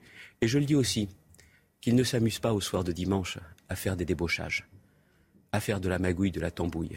Parce que ça voudrait dire une chose. D'en nommer des LR ministres, par exemple. Oui, oui, mais ils, ont, ils, ont, ils ont fait par le passé parce que ça, ça va accroître le fossé entre les Français et la politique. Et vous l'avez dit vous-même, ce fossé est tellement grand qu'on a plutôt intérêt à chacun y mettre du sien au nom de l'intérêt général, plutôt que de continuer à dévaloriser la politique comme ils le font. Et vous avez parlé d'une campagne endormie. Mhm. Qui c'est qui a endormi la campagne? Alors sur le tarmac, avec le bruit de l'avion, on veut réveiller une campagne que M. Macron a lui-même anesthésiée. Personne n'est dupe. Alors l'abstention, comment on remobilise euh, les Français? Comment on leur redonne le goût de mettre leur bulletin de vote dans l'urne? Ils n'y croient pas, ils disent ça ne sert plus à rien. Arrêtez avec les politiques. Ils ne nous aident pas, ils ne nous écoutent pas depuis des décennies. Pas partout, pas pour tous. On le voit notamment une élection municipale il y a un vrai changement. On se dit le maire peut faire quelque chose. Je l'ai vu aussi, il y avait beaucoup d'abstention, mais les résultats aux élections régionales. Alors, en campagne électorale, jouer la carte de la transparence et de la vérité. Dire les choses et dire tout. Tiens, qu'est-ce qui va se passer pour les impôts Mettre de la proportionnelle, du mais Attendez, la proportionnelle. Vous voyez vous-même aujourd'hui que de toute façon, tout le monde est représenté au Parlement aujourd'hui. Au Sénat, il y a la proportionnelle. C'est pas le sujet. Le vrai sujet, c'est dans une campagne transparence et vérité, dire la vérité sur la dette, sur nos comptes publics, et le lendemain, c'est tenir ses engagements. De certaine façon, c'est pas si compliqué. En même temps, ça l'est. Conseil national de la refondation, c'est un gadget pour vous? Attendez, on est peu de temps avant les législatives. Bon, vous votez pour les députés, mais je vais les poser sur une étagère parce que c'est le Conseil national de la refondation qui va décider. Attendez, n'est pas le général de Gaulle qui veut. Hein. D'accord, mais comment, encore une fois, redonner l'envie aux Français? Ça, moi, je ne suis pas sûr que c'est juste en tenant les promesses qu'on y arrive. Parce qu'il faut des décennies pour ramener les gens vers le vote. Non, non, je pense que ça peut venir beaucoup plus vite qu'on ne le pense. Les Français veulent quoi? Vivre en paix et en sécurité de leur travail et assurer le meilleur avenir possible pour leurs enfants. C'est pas compliqué. Et derrière, je, je vous le dis, c'est une question de lucidité, c'est-à-dire de sentir vraiment ce que veulent les Français et de faire, c'est-à-dire ne pas avoir 40 priorités, mais trois priorités. Il y a trois services publics essentiels aujourd'hui, trois. Protéger, éduquer, soigner. Je vous en ai pas donné 40. Si déjà on s'attaque à ça, vraiment, oui, les choses peuvent changer. Je pense que la confiance peut revenir plus vite qu'en plusieurs décennies. Et on en a besoin. On n'a pas parlé beaucoup de sécurité dans cette campagne, euh, ni présidentielle, ni législative, euh, ni euh, non plus de l'immigration. La Grande-Bretagne, hier, a tenté de faire décoller un charter avec des migrants entrés illégalement sur son territoire en direction du Rwanda. la Cour européenne des droits de l'homme l'en a empêché. Qu'est-ce que vous dites? Les Britanniques se sont euh, ratés là-dessus? Mais que les Britanniques se ratent sur les questions d'immigration depuis des années parce que ce sont de grands hypocrites. Ce sont les premiers à dire ah non, on ne veut pas de migrants, mais quand il y a des migrants qui sont à Calais pour y venir, c'est pas pour rester à Calais, c'est pour passer au Royaume-Uni. Vous savez quoi? Ils les ont pas renvoyés parce qu'ils les font bosser. Ils les payent avec un lance-pierre et ils profitent justement de cette main-d'œuvre. Alors déjà que les Anglais cessent leur hypocrisie, et déjà ça ira mieux, et que nous, ça nous permette également dans les Hauts-de-France, dans le Calaisie, de retrouver une situation que nous estimons légitime, c'est-à-dire normale. Et si le gouvernement se remet un peu aussi pour empêcher à la fois les drames et cette situation, ce serait bien. La dernière fois qu'un gouvernement, la preuve que, je, tiens, je, joue la transparence et la vérité, qu'un gouvernement agit sur la matière, c'était sous François Hollande et c'était Bernard Cazeneuve. Depuis, le gouvernement le strict minimum. On en fait un peu, mais pas trop. Moi, je veux que les problèmes soient réglés. Vous en parlez à votre ami Gérald Darmanin? Pardon Vous en parlez de tout ça Qui est-ce qui décide Oui, c'est pas lui. Bah, C'est au-dessus. Il exécute. C'est le président, c'est le chef de l'État. Merci beaucoup Xavier Bertrand d'être venu ce matin Merci à vous. dans la matinale de CNews. À vous Romain Desarmes pour la suite. C'est News, il est 8h32. Merci à vous, Laurence Ferrari, et à votre invité, Xavier Bertrand. À la une ce matin, deux personnes tuées dans une fusillade à Lyon. Ça s'est passé cette nuit dans le quartier de la Duchère. Deux autres individus ont été blessés. On sera en direct avec Christophe Pradier, délégué départemental adjoint du Rhône au syndicat UNSA Police. La France sous la chaleur, le mercure va continuer à grimper jusqu'à la fin de la semaine. Comment vit-on cette canicule précoce On est allé dans le Gers et à Bordeaux. À chaque coup de chaud, et c'est la SNCF et ses milliers de kilomètres de rails doivent s'adapter. Les explications seront signées Michel Chevalet qui est avec nous. À tout de suite, Michel. Et puis l'actualité, c'est également l'Ukraine. L'Ukraine euh, qui estime n'avoir reçu que 10% des armes lourdes qu'elle a demandées. La France va envoyer de nouveaux canons César. C'est ce que nous dira le général Clermont. À tout de suite, mon général. Deux personnes âgées de 16 et 20 ans ont été tuées dans une fusillade cette nuit à Lyon. Ça s'est passé donc dans le quartier de la Duchère, c'est dans le 9e arrondissement euh, de Lyon. On est en direct avec Christophe Pradier, délégué départemental adjoint du Rhône UNSA Police. Merci beaucoup d'être euh, en direct avec nous. Euh, que s'est-il passé exactement? Est-ce qu'on est en direct avec Christophe Pradier? Est-ce que Christophe Pradier est là ou pas? Il n'est pas là, il n'est pas encore là. Ce que je vous propose, c'est qu'on aille euh, voir ce qui se passe du côté de la colline du Crac, du côté du 19e arrondissement de la capitale. La situation ne s'est pas améliorée dans le 19e arrondissement de Paris. Les toxicomanes ont été déplacés, mais ils sont toujours là. En septembre dernier, la mairie de Paris a décidé de les déplacer du Jardin des Halles à la porte de la Villette. Mais voilà, neuf mois plus tard, le problème n'est toujours pas réglé et les riverains vivent un enfer, Chana. hein. Stéphanie Benoît, porte-parole de l'association Villette Village, était l'invitée de 7 heures dans la matinale. Selon elle, il est impossible de se promener dans ce quartier en toute tranquillité. Écoutez. Il faut profiter des heures plus fraîches en ce moment avec la chaleur.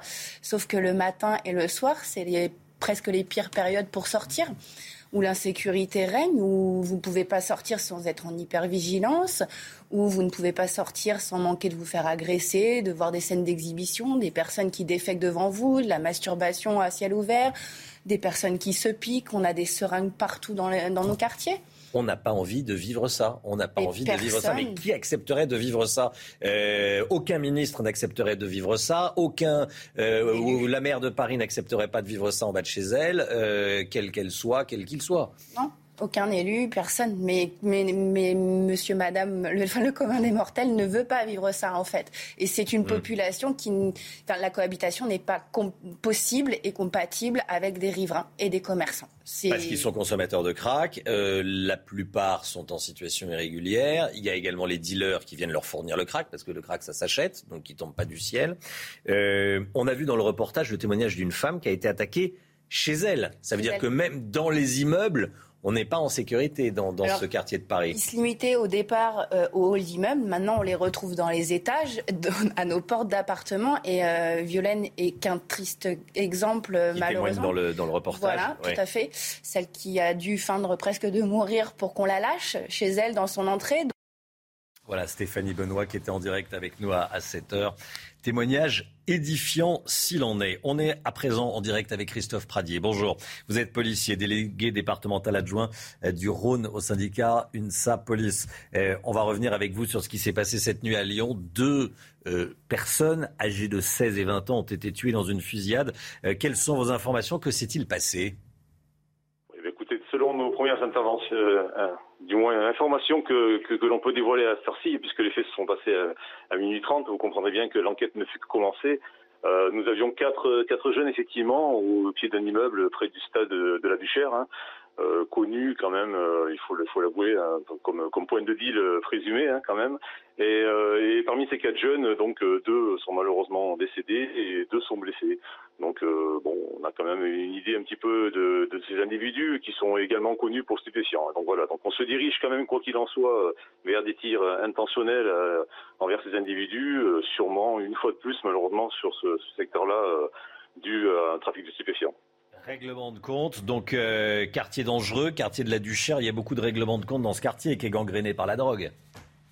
Oui, malheureusement, c'est pas la première fois et depuis quelques mois, euh, oui, des incidents se multiplient. On a déjà eu des tirs à cet endroit-là, euh, notamment entre dealers, mais aussi malheureusement sur nos collègues de là-bas qui il y a quelques temps aussi. Donc euh, ça devient particulièrement problématique et on sent bien quand même qu'il y a une tension particulière sur ce quartier. Merci beaucoup. Merci Christophe Pradier d'avoir été en direct avec nous ce matin dans la, dans la matinale CNews. Bonne journée à vous. La vague de chaleur, elle est arrivée en France. La canicule fait son retour. Il a, a fait son retour en début de semaine. Euh, il y avait de la chaleur, beaucoup de chaleur dans le sud. À présent, elle remonte vers le nord. C'est le nord du pays qui est le plus concerné. La majorité des températures va dépasser les 30 degrés. Hein. Alors comment vivez-vous cette canicule précoce? Reportage dans le Gers et à Bordeaux avec Vincent Fandège. Dans les rues de Hoche, seules les places sous les parasols sont prises. Ici, il a fait hier plus de 37 degrés. C'est 12 de plus qu'en temps normal à cette époque. Moi j'ai beaucoup de mal, je suis, je suis pas habituée, je viens pas du sud. Et euh, les vagues de chaleur comme ça, c'est assez compliqué, euh, surtout que je vis dans un petit appartement, donc quand on n'a pas les, les équipements qu'il faut, c'est compliqué. C'est surtout la nuit, quoi. Quand la température descend pas trop, euh, là c'est assez pénible.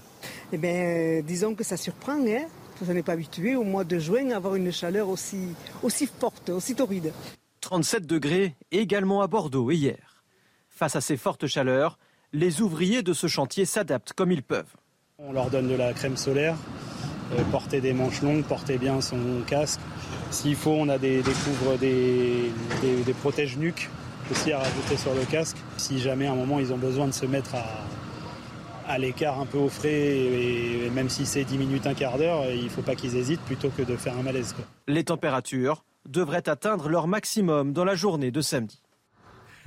Et la SNCF est prête à affronter cette vague de chaleur. C'est ce qu'a annoncé le porte-parole de la SNCF. La SNCF qui doit assurer le confort des voyageurs, des passagers, mais pas que. Il y a aussi la, la sécurité, bien sûr. On attend donc des températures très importantes. Michel Chevalet avec nous. Michel, comment la SNCF s'adapte-t-elle pendant les canicules? Il y a un plan chaleur. on le sait, donc, voilà, en liaison avec Météo France. Alors, euh, quatre points sur le plan chaleur, schématiquement. Le premier, qu'est-ce qui souffre le plus dans le matériel roulant? C'est la, climatisation qui est à fond. Donc avant, il y a toute une période, comme pour les voitures, eh ben, on refait le, le complément là maintenant. Le deuxième, les rails. Les rails, eux, sont exposés. Et les rails, la température en plein soleil peut monter jusqu'à 70 degrés. Et les rails, c'est de l'acier. Et l'acier, ah, ça, ça allonge. Et vous savez, il y avait des joints dans les rails, les fameux toc toc toc toc toc toc toc. Maintenant, c'est des grands rails soudés. Et donc, ils vont glisser avec des joints, on sifflet.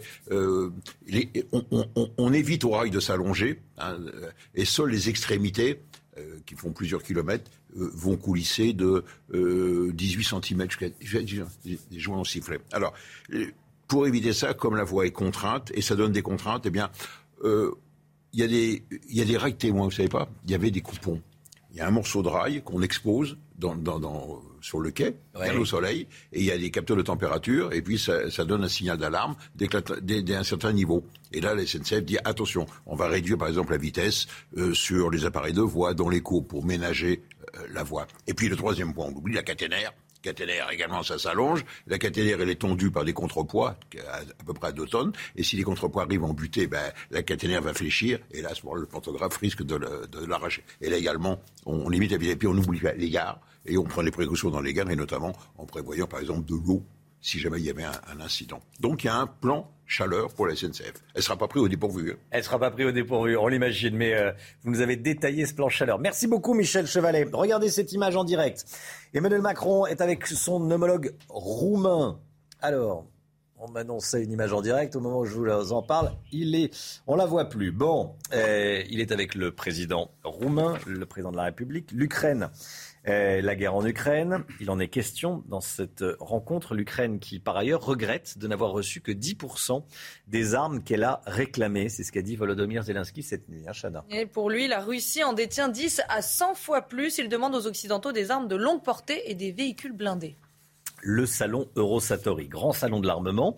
Il se déroule toute la semaine à Villepinte. Pour l'occasion, on vous présente une arme de défense tous les matins. Ce matin, on, a choisi les canons César. La France en a déjà livré six. On va en livrer six autres. Général Clermont, vous êtes allé tourner des images avec Michel Chevalet en début de semaine au salon Eurosatori. Présentez-nous ce canon César. Et c'est un canon 100% français. euh, réalisée par une entreprise qui s'appelle Nexter, qui est 100% française, dans deux villes de France, Bourges et Roanne. Donc c'est un calibre 155 mm, hein, c'est le rayon du, de l'OBUC, un, un, calibre standard de l'OTAN qui lui permet de tirer toutes les munitions des autres pays de l'OTAN. Et ça, c'est très important. L'interopérabilité, la standardisation, c'est vraiment la force de l'OTAN. C'est un des meilleurs canaux, un des meilleurs canaux au monde, pardon, si ce n'est le meilleur pour trois raisons. D'abord, il est monté sur un véhicule à roues, donc il peut se déplacer très vite d'un point de tir à un autre point de tir. Il peut également se déplacer une fois qu'il a tiré pour éviter un tir de contre-batterie, parce qu'à partir du moment où on tire, on les détecte et on prend un tir adverse. Donc c'est vraiment, c'est ce qu'on appelle la duel d'artillerie. Deuxième raison, il est précis, euh, puissant, létal. Il, peut tirer 8 coups par minute. Il envoie des obus de 40 kg à 40 km avec une précision de quelques mètres. Il y a différents types d'obus, dont certains obus qui sont guidés GPS avec une précision métrique. Et enfin, il est fiable. Il a été utilisé euh, par la France en Afghanistan et en Irak. Il y a plusieurs pays qui ont acquis ce, canon, euh, dont l'armée française est très contente. Il y a deux points noirs quand même que je souhaite souligner. D'abord, c'est que si vous commandez un canon euh, César, comme c'est le cas de la Lituanie, il faut deux ans pour le fabriquer. Donc ça, c'est lié à l'état de l'industrie, notre industrie qui vit de faibles commandes depuis 30 ans, donc qui n'est pas en, mesure d'accélérer la rythme de production. Et la deuxième difficulté, c'est que ces, ces 6 plus 6 canons César donnés à l'Ukraine sont prélevés sur ceux de l'armée française. L'armée française en avait 76. 76 moins 12 égale 64. 64 divisé par 8 régiments égale 8 par régiment. C'est pas assez. La France en a commandé 32. Il faut enlever les, les 12 qui sont donnés, il reste 20. C'est pas assez. En fait, nos, nos, armées ont besoin de plus de capacités. Mais pour ça, il faut passer le budget de la défense de 2% du PIB à 3% du PIB. C'est vraiment l'enjeu de la défense européenne. Général Clermont, merci beaucoup, mon général. 8h43, 9h moins le quart, le point actu, Chana Lousteau.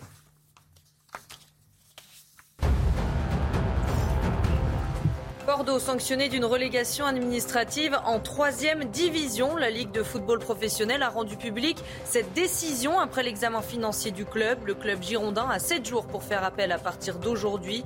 Pour rappel, les Girondins de Bordeaux ont été relégués en Ligue 2 cette saison.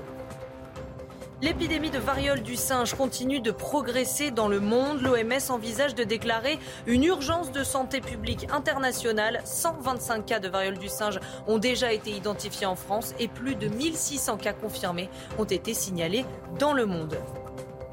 La guerre en Ukraine, Moscou propose la mise en place d'un couloir humanitaire à Severodonetsk pour évacuer les civils. Selon Kiev, 540 à 560 personnes seraient réfugiées dans les souterrains de l'usine Azot. Ils seront évacués dans la journée direction le nord de l'Ukraine. La santé, la santé avec le docteur Brigitte Millot, c'est tout de suite.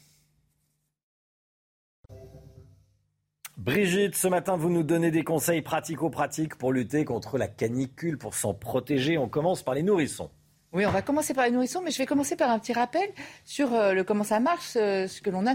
N'oublions pas que nous sommes des êtres homéothermes, c'est-à-dire qu'il fasse moins 30 ou plus 30 dehors, il faut que notre température corporelle soit 37. Si nous avons 4 millions de glandes sudoripares à la surface du corps, c'est pas pour rien.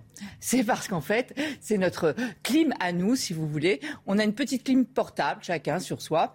On a un petit thermostat qui se trouve dans le cerveau qui s'appelle l'hypothalamus. Et en cas de forte chaleur, il va commander au système nerveux involontaire, qu'on appelle le système sympathique, de dire aux glandes de libérer de l'eau. Et c'est ce film hydrique à la surface de la peau qui va rafraîchir, qui va faire diminuer notre température corporelle. On transpire tout le temps. Dans les conditions normales, c'est à peu près 0,5 litres ou 1 litre par jour.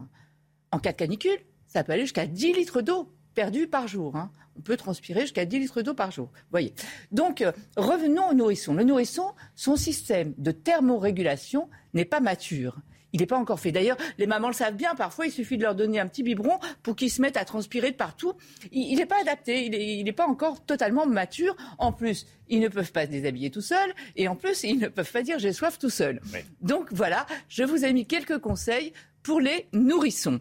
Évidemment, on ne va pas les sortir les conseils de bon sens, comme dirait mon ami Chevalet. Euh, on ne va pas les sortir aux heures chaudes de la journée. On va surveiller, ça c'est valable pour tout. Les nourrissons, il faut toujours surveiller un changement de comportement. Un nourrisson qui devient apathique, grognon, qui ne mange pas, mais ça c'est valable pour toutes les pathologies. Hein. Euh, on va évidemment pas le couvrir, on va pas lui mettre euh, dans une gigoteuse. Euh, non, on le laisse en body, voire éventuellement juste en couche. On va l'hydrater régulièrement avec des biberons à température ambiante, ni chaud ni froid. Il faut boire ni chaud ni froid quand il fait chaud dehors, mais à température ambiante. Évidemment, on va vérifier. Alors, un petit conseil pour les mamans, allez vérifier sans la changer, euh, sinon ça coûterait une fortune, mais allez vérifier l'état de la couche à peu près toutes les trois heures. Si la couche est sèche, ce n'est pas normal un nourrisson, ça pisse toutes les trois heures. Donc, euh, c'est pas normal. Donc, si la couche est sèche, c'est qu'il n'a pas assez bu. Euh, prendre éventuellement la température, mais vous savez, frontale, hein, on ne va pas le déranger, mais voir un petit peu si ça monte pas trop. Ça aussi, c'est important, c'est qu'il n'arrive pas à réguler sa température interne et ne pas le laisser s'agiter, parce que oui, je sais, c'est pas bien de prendre un bébé au bras quand il pleure, etc. Mais s'il s'agite, il y a la chaleur physique qui va s'ajouter au reste et ça va encore accélérer les processus de déshydratation. Donc voilà quelques conseils pour les nourrissons. Ensuite, on va passer. En fait, les conseils, c'est aussi pour tout le monde. Hein. Comme on l'a vu ce matin, euh, les adultes peuvent aussi euh, mourir de chaud. Donc, il faut vraiment penser à ces conseils. C'est pas pour vous embêter, c'est parce que c'est important. Ça peut avoir des conséquences terribles. Les conseils pour, les, pour tout le monde, pareil, du bon sens. On va pas sortir, on va maintenir euh, la température, euh, son logement au frais, en mettant éventuellement. Alors les ventilateurs plutôt à pile pour pas user trop d'énergie, plutôt euh, qu'électrique, hein, les ventilateurs, si on peut. Euh... Pour pas tirer sur le réseau électrique. Bah oui, il faut oui, Si on peut débrancher d'ailleurs un maximum de choses. Les clims qui, qui, consomment le plus, mais bon. Oui, ça use pas d'électricité, d'énergie, pas du tout. Euh, on va limiter au maximum les efforts physiques. Sinon, à la chaleur s'ajoute aussi la chaleur de l'effort. Donc, si on ajoute deux chaleurs ensemble, vous imaginez les conséquences que ça peut mmh. avoir. Boire de l'eau, je le disais, à température ambiante, ni chaud ni froid, sinon ça augmente la température corporelle, puisque notre organisme, lui, va après travailler pour la mettre à température ambiante. Donc juste à température ambiante. Limiter, voire supprimer, alcool, tabac, café. L'alcool, pourquoi? Parce que l'alcool, ça déshydrate. Pour vous donner un ordre d'idée, notre organisme a besoin d'un litre d'eau pour éliminer 4 verres de vin. Et 4 verres de vin bistrot, c'est-à-dire 10 centilitres. Hein. Donc, euh, ça déshydrate énormément. Euh, le tabac, parce que tabac, cigarette ou vapoteuse, ça déshydrate, ça assèche et ça réchauffe. Donc on limite au maximum. Le café, lui, c'est différent, c'est parce que c'est diurétique, c'est-à-dire ça augmente la quantité des urines. Porter un chapeau, là aussi, on n'y pense pas trop, mais c'est important parce que c'est là que se trouve notre thermostat. Il faut vraiment protéger notre, euh, notre tête préférer les endroits frais, climatisés, euh, aller dans les grands magasins pour ceux qui n'ont pas des, un intérieur trop frais. Euh, voilà, voilà les petits conseils et maintenir son logement au frais, bien sûr. Merci Brigitte. On sait tout. On peut passer une canicule tranquille là. Oui, enfin. On fait attention, et, je n'ai pas parlé des personnes âgées parce qu'on n'a pas le temps, mais là aussi, on fait très attention. Merci et on dit toujours qu'il faut boire beaucoup pour les personnes âgées. En revanche, il ne faut pas trop boire non plus parce que ça dilue et ça fait, c'est pas trop bon non plus. Boire beaucoup d'eau. Merci d'avoir démarré cette journée avec nous. On se retrouve demain avec toute l'équipe, évidemment, avec Chanel Housteau, le docteur Millot, le général Clermont. Michel Chevalet nous a accompagnés ce matin. Merci, merci Michel. à, très vite. Et Alexandra Blanc nous a rejoint en plateau. La météo dans quelques instants. Et juste après, Pascal Pro pour l'heure des pros. Pascal avec tous ses invités, bien sûr. Belle journée à vous sur CNews. Tout de suite, Pascal Pro dans l'heure des pros. Even when we're on a budget, we still deserve nice things. Quince is a place to scoop up stunning high-end goods for 50 to 80% less than similar brands. They have buttery soft cashmere sweaters starting at $50, luxurious Italian leather bags, and so much more. Plus, Quince only works with factories that use safe, ethical, and responsible manufacturing. Get the high-end goods you'll love without the high price tag with Quince. Go to quince.com slash style for free shipping and 365-day returns.